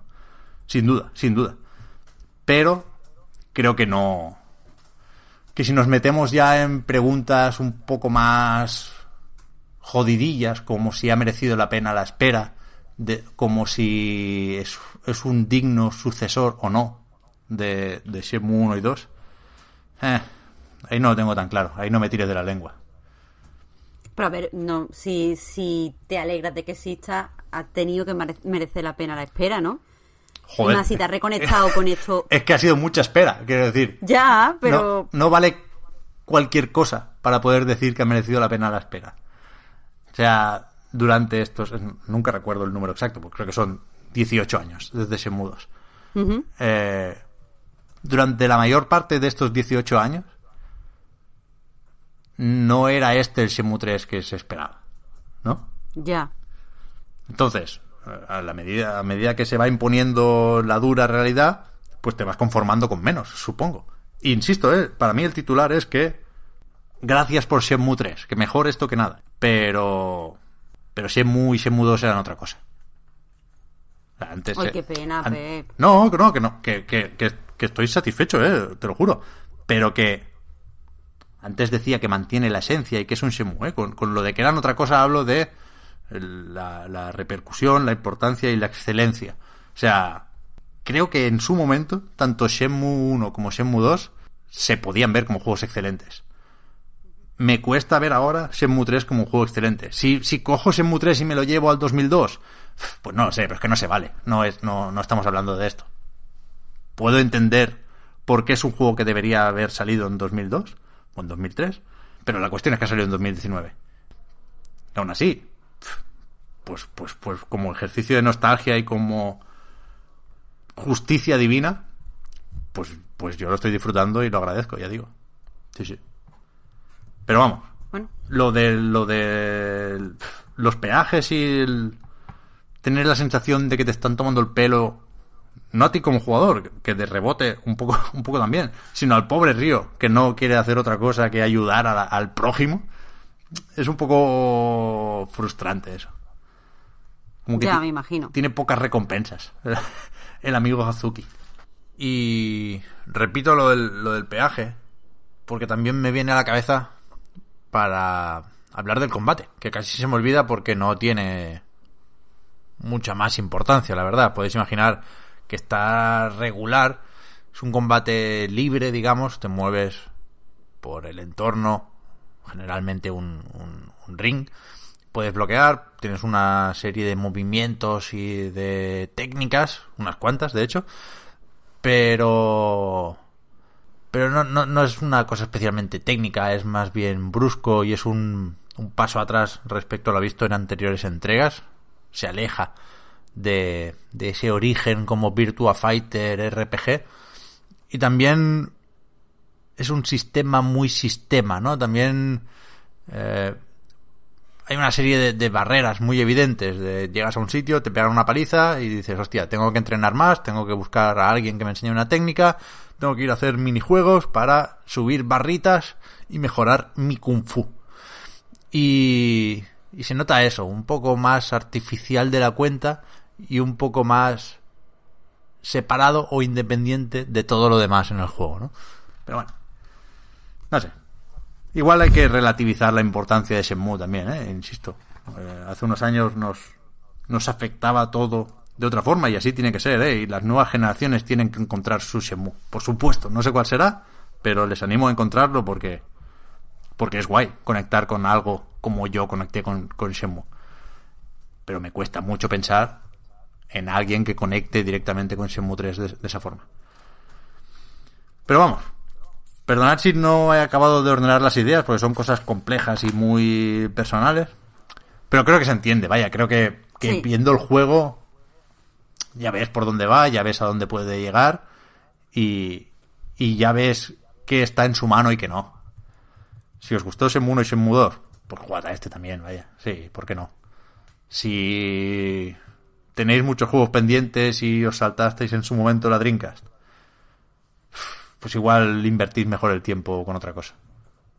Pero vaya, ya digo, yo estoy moderadamente satisfecho. Bueno, está bien que lo digas porque es que en serio da, da una bajancilla, Pep, escucharte. No, no, pero, pero, pero que, joder, ya digo, relativizándolo, es una cuestión de, de normalizar y de aceptar las cosas como son, ¿eh? O sea, que no, que no le pueda poner a esto un 9 o un 10 como seguramente le hubiera puesto si me lo hubieran preguntado a, los originales en su momento, pues, pues es que es normal, es que no, no había otra opción, no, no, no estaba aquí Sega soltando 250 millones de dólares para hacer el juego, evidentemente. Pero vamos, el juego es el que es, es el que es. Y está bien, está bien. Mal no está, mal no está. Yo, o sea, insisto, eh, espero que se haya notado un poco la, la mejoría con respecto a la beta. Ya en la beta venía mejor de lo que llegué a pensar, ¿eh? Yo cuando se anunció o al poco de arrancar la campaña en Kickstarter pensé que esto sería un completo desastre. Y, y, desde luego eso no lo es. O sea, el juego funciona, el juego no está roto, el juego es un, un Shenmue en, en tanto que tiene su esencia y, y entiendo que haya mucha gente muy, muy, muy, muy contenta con esto. Faltaría más.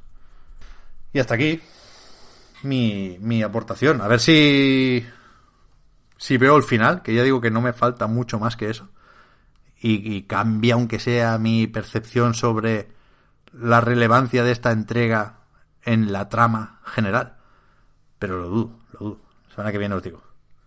Uf, ha sido esto medio, medio terapéutico, ¿eh? me gusta cuando el podcast me sirve para esto.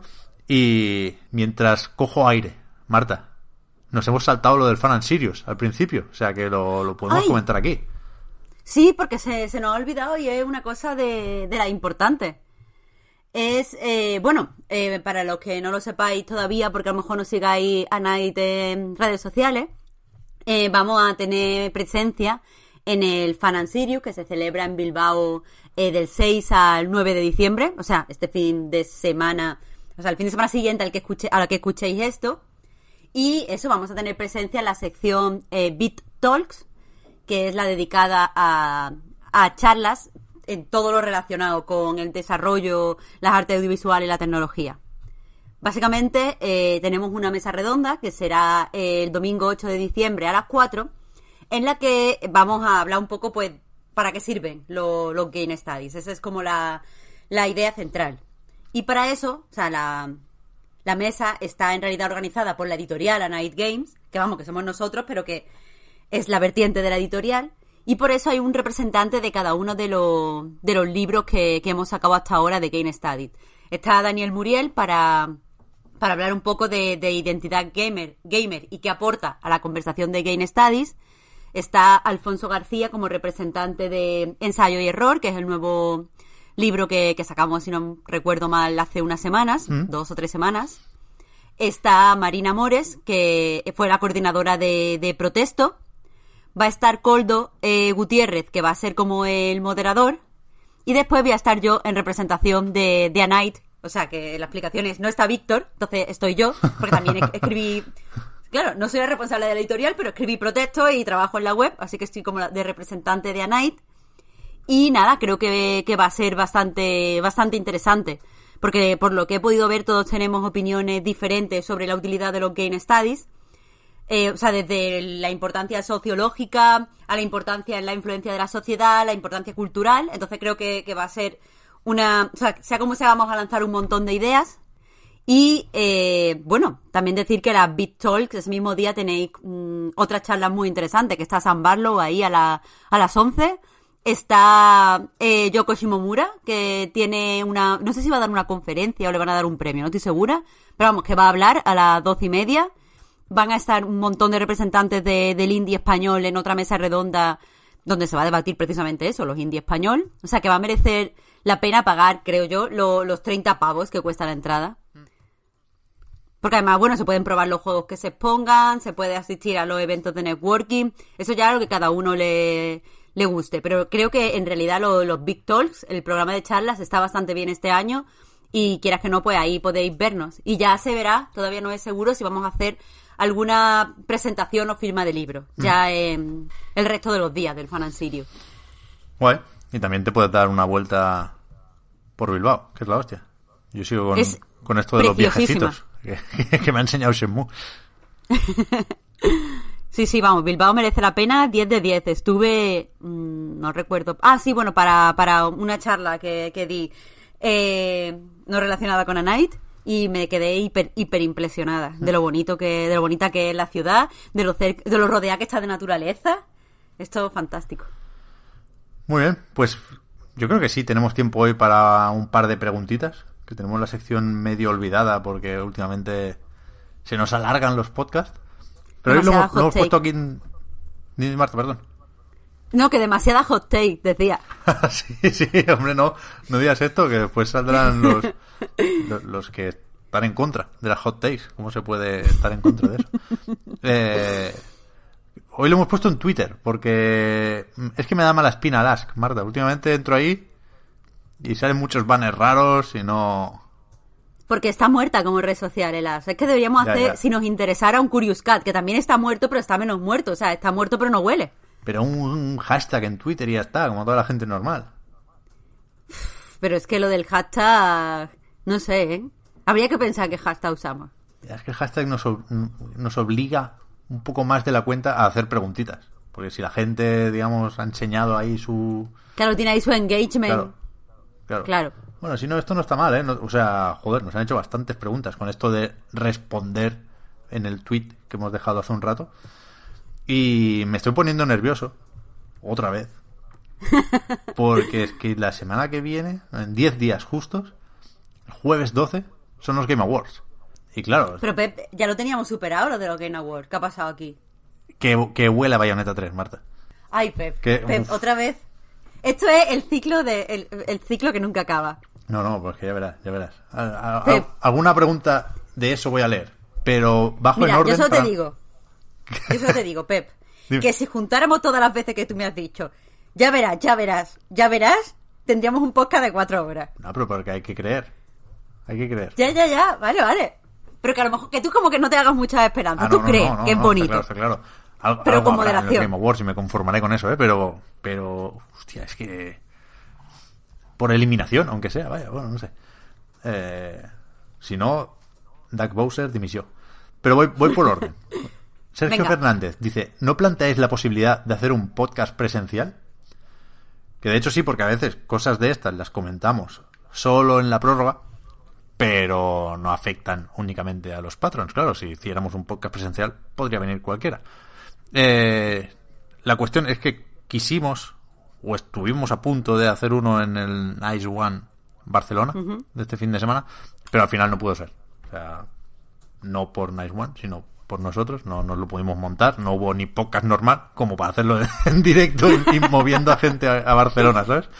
Pero, pero sí que queremos hacer presencial, aunque sea en otro lado, vaya, es algo que, que, que tengo en la lista de tareas para los próximos meses, cuanto antes mejor, sí, sí, sí, sí, ya, ya os contaremos. Eh, esto me tiene loco. O sea, Luis San Félix, que uf, es que te va a tocar Nuclear Throne y Bayonetta, ¿eh, Marta? O sea, aunque no esté Víctor, Uh, la, uh, la actualidad no. manda. Dice, me he comprado el Nuclear Throne para Switch, puestas a homenajear la famosa sección de like y dislike. Creo que se debe sacar una, una naranja al port por no poder pulsar ningún botón para que suene la bocina con Young Venos. Esto sonará chino si no jugáis a Nuclear Throne, pero es verdad que es gravísimo. Absolutamente. O sea, hay un personaje que tiene con la, con la, con la tecla B en el teclado del ordenador, toca una bocina. De estas de uh, rollo bubucela, de animar en estadios y en eventos deportivos. Y esto no sirve para nada hasta que llegas a la mansión del primo, que es, bueno, que es el primo de este personaje, que tiene una tele gigante, está ahí con sus videojuegos, y tiene un montón de cofres con armas. O sea, es una recompensa moderadamente guay, la del primo. Y si le toca la bocina, se anima. Hay una, una narrativa emergente con la bocina que no puede ser, que no esté en Switch, vaya, que, que le pegues hostias a la pantalla táctil o algo. Bueno, no sé.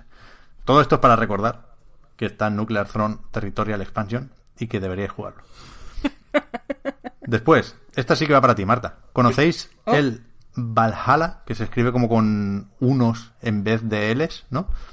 Eh, es un juego que es un homenaje a juegos como Snatcher e inspiración directa del glorioso Red Strings Club. Creo que a Marta le encantará este juego. Creía que era japonés y resulta que es venezolano el estudio. Una joya. Sí, sí que lo, lo conozco. De hecho, es, es un juego antiguillo. No sé si puede ser a lo mejor del 2011 o por ahí. Eh, no estoy segura. No lo sé. Sé que salió el año pasado en Switch. Ah, vale, eso puede ser. Sí, sí. el- eh, o sea, es un juego que, que tiene ya sus años en PC. Pero, pero eso, salió una adaptación a Switch. Que además, el juego es buenísimo. Pues, o sea, sí que lo conozco, es muy bueno. Eres una, una camarera en un local donde, pues, llegan. O sea, el, el rollo del juego es que es cyberpunk y te llegan pues muchas personas diferentes a contarte sus problemas y tú pues les puedes ayudar. Ya te digo, Red String Class es cierto que es inspiración, se ha inspirado en, en este juego. Eh, y nada, empecé, iba muy bien, pero sí que hay que decir que en Switch, que salió el año pasado, no, no funciona igual. No, es- no me parece que esté bien llevado. Pero bueno, si eso vale para recomendarlo a la gente y que lo juegue, que, que lo disfrute. Es cierto que el juego parece japonés, los nombres son japoneses, la estética es mm, especialmente inspirada en el anime, en las waifus concretamente. Pero, pero sí, el juego venezolano me, me enteré precisamente cuando salió en Switch, no me lo esperaba. Y está muy bien. Las historias que te cuentan son muy interesantes. Eh, las mecánicas de hacer los cócteles están chulas. Está, está guapo. Muy bueno. Yo sí que lo había visto. En algún sitio lo recomendarían, vaya, porque no. No podría ir yo a buscarlo. Con, con esto de los unos me lío muchísimo. Pero sí, sí es verdad que lo tenía. Lo tenía más o menos presente por, por alguna recomendación. ¿vale? Ahí queda. Buah, qué, qué exagerada soy. Es del 2016. Yo no sé también dónde me voy con el 2011. Ah, pero del yo- 2016. Yo he visto, ahora está clicando aquí en, en unas pocas pestañas y había un claim de estos de copyright que ponía 2014-2016, así que igual sí que estuvo fuera de Steam un tiempo, ¿sabes? O en itch o... Claro, es que yo lo tenía, o sea, me he ido tan atrás porque la lo tenía en Vita. Eh, entonces pues me, se me ha ido la, la pinza a cuando, no sé si cuando me compré la Vita o lo que sea. Pero vamos, que es un juego que ha tenido un recorrido, o sea, es como un juego de culto, y ha tenido un recorrido largo. Y ha terminado pues el año pasado en Switch, que creo que es cuando se ha dado más a conocer. Y me parece curioso, porque no creo que en Switch el juego vaya tan bien como en otras plataformas. Vaya. Eh, mira, pre- precisamente por abrir pestañas he perdido el Twitter, me cago en la leche. Eh, bueno, eso, que había gente que nos preguntaba por los Game Awards, por cuál creemos que será el anuncio. ¿El anuncio estrella? No, creo que nos preguntaban por el anuncio de Nintendo. Lo voy a buscar, coño, ya que se piden las preguntas. Ah, aquí está. Eh, Javliet el Bardo dice: ¿Cuál creéis que será el anuncio de Nintendo este año en los Game Awards? ¿Otro personaje de Smash o algo por fin de Bayonetta 3? Un saludo. Y después alguien, cero, recuerda que está por ahí también un, un nuevo Zelda. O sea, esa secuela de Breath of the Wild que se anunció en L3, que, que es para ponerse nervioso. ¿eh? Yo a veces lo olvido este, porque no me creo que... Porque vimos muy poco, Pep. No, no, por- claro, porque lo tengo poco presente porque no lo, no lo esperaba tan pronto. Pero, joder, uf, qué maravilla, el nuevo Zelda. Yo creo, yo creo que tiene que salir Bayonetta 3. Yo creo que va a ser un anuncio de algo que conocemos y que viene pronto rollo Animal Crossing. Porque está haciendo, o sea, con la comunicación de, de juegos no, no está dando, o sea, está dando poco margen Nintendo. O sea, se concentra en juegos cuando queda muy poco tiempo para salida. Rollo como que pone todo su esfuerzo mm, en, el, en, el pros- en el próximo gran lanzamiento a tope. Y creo que, que ya le toca a, a Animal Crossing. Pero no... o Aunque sea, bueno, si tú, si tú no sería una fe. sorpresa entonces. No, no, es que no creo que vaya a ser una sorpresa. Creo que van a sacar nuevo material de, de Animal Crossing y ya está. O sea, no tengo grandes esperanzas de que hagan un sorpresón o nos enseñen. O sea, me encantaría que sacaran cosas del Breath of the Wild 2, pero que honestamente no lo creo. Ya, ya, no, yo tampoco, ¿eh? Yo creo que esto es material de 3 100%. Pero... Eh, no sé hasta qué punto Nintendo va a ir menos a los Game Awards este año. Porque no tiene ningún juego nominado. Ah, sí, tiene Smash, que no dices nada, nada, nada. Me he montado yo la película. Sí está nominado un juego de Nintendo a mejor a mejor juego del año. Claro, es que como es de diciembre del año pasado, no. Se me olvida que está en la gala de este año. Y pensaba en Luigi's Mansion, que decíamos el otro día, que no está en la categoría de mejor juego y que se, seguramente se va a tener que conformar con lo de mejor juego familiar.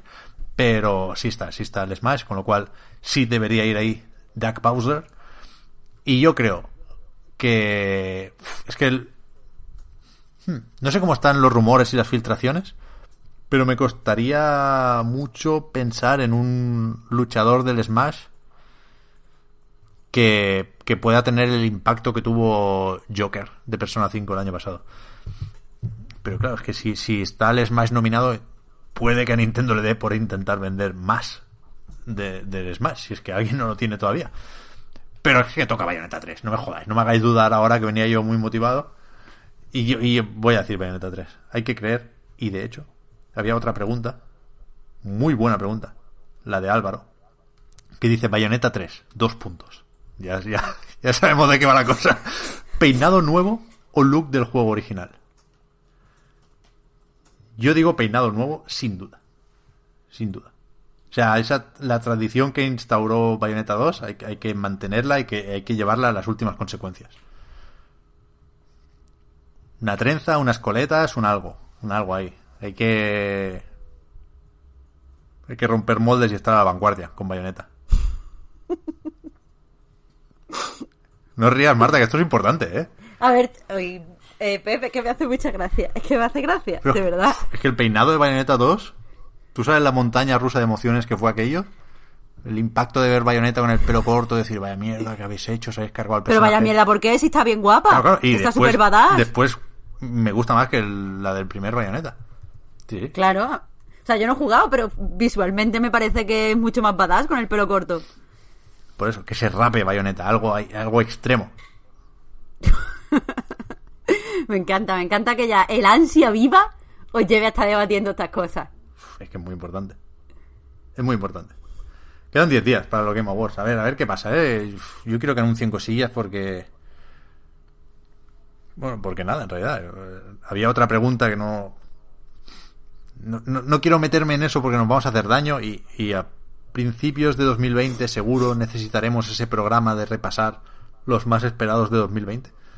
Pero que en el primer trimestre o en la primera mitad del año ya hay varios melocotonazos. Ya. Con lo cual no. No creo que sea imprescindible que, que animen la cosa. Pero sí que sobre todo en el caso de Switch, eh, pues va a ir a otro ritmo, ¿no? Y, y- y- y a lo mejor se nos va a ir la cabeza a PlayStation 5 y a Scarlett muchas veces durante los próximos meses. Por aquello de que se filtren fotos de los DevKit con forma de V y nos echemos otra vez las manos a la cabeza. Pero creo que, que Nintendo tiene que hacer y va a saber hacer que nos acordemos de Switch. O sea, con Breath of the Wild, por supuestísimo, con Animal Crossing también. Pero meterle ahí un poco. A ver, a ver si están para enseñar algo de Metroid, pero si no algo de Bayonetta. Es que hace falta. Es que tiene que salir ya.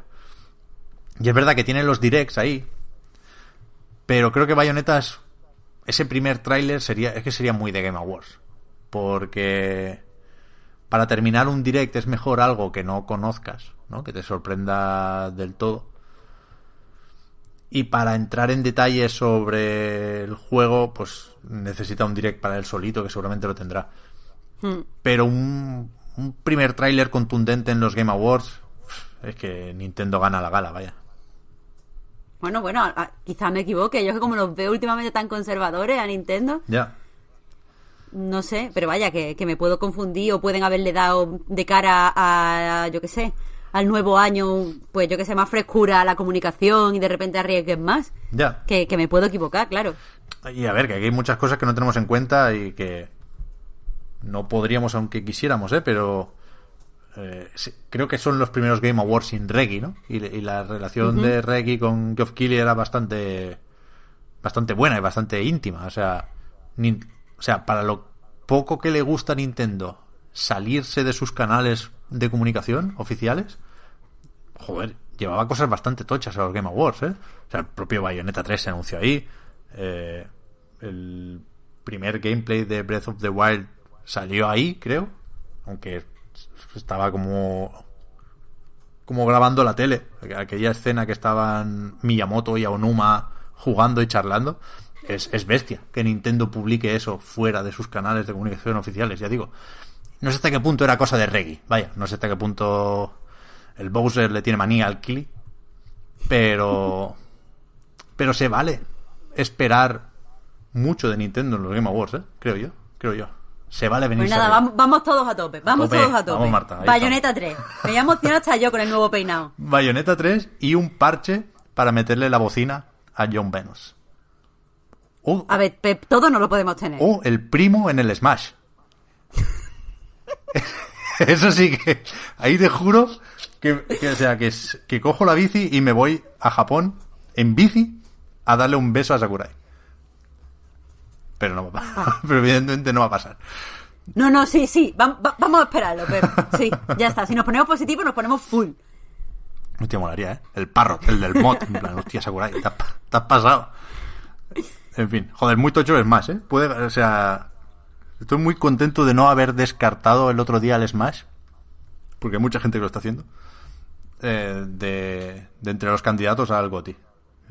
O sea, muy bestia lo que, lo que hizo Sakurai y Project Sora y Bandai Namco también con este juego. Eh, yo estoy yo estoy seco, Marta. Yo no tengo nada más que decir. De hecho, es que la hemos liado otra vez. Porque pinta, pinta regular esta semana, porque el viernes es festivo. Es el día de la Constitución. Y además tú te vas ya para Bilbao. Exacto. Y no sé cómo estará Víctor. No sé si grabaremos el jueves. Pero es que el jueves es ya. O sea, no. No sé qué vamos a hacer. Pero bueno, no sé. Otra aventura. Siempre, siempre está esa opción. Mira que dijimos que no íbamos a cambiar días, pero da igual. Siempre está la opción de grabar después del Fan y os cuento toda la mandanga de lo que ha pasado y lo que hemos visto y si he conocido a Sam Barlow, por favor, espero que sí. ¿Ya? Bueno, joder, por lo menos tenemos suerte y los Game Awards son jueves, con lo cual el, el viernes 13 deberíamos poder grabar con una puntualidad, no sé, ¿qué se suele decir aquí? Germánica, más que británica, ¿no? más puntual los germanos.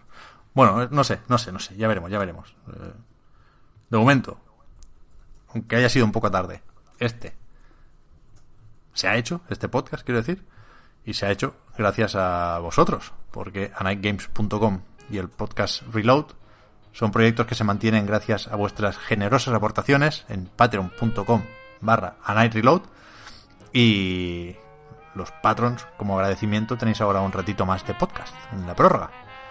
Al resto, ya digo, no, no sé cuándo nos vais a escuchar, pero de una forma u otra será pronto.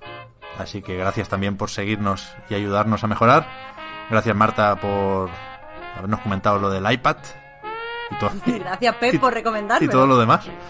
A, disfrutar de, de la tablet. Y nos vemos pronto. Chao gente.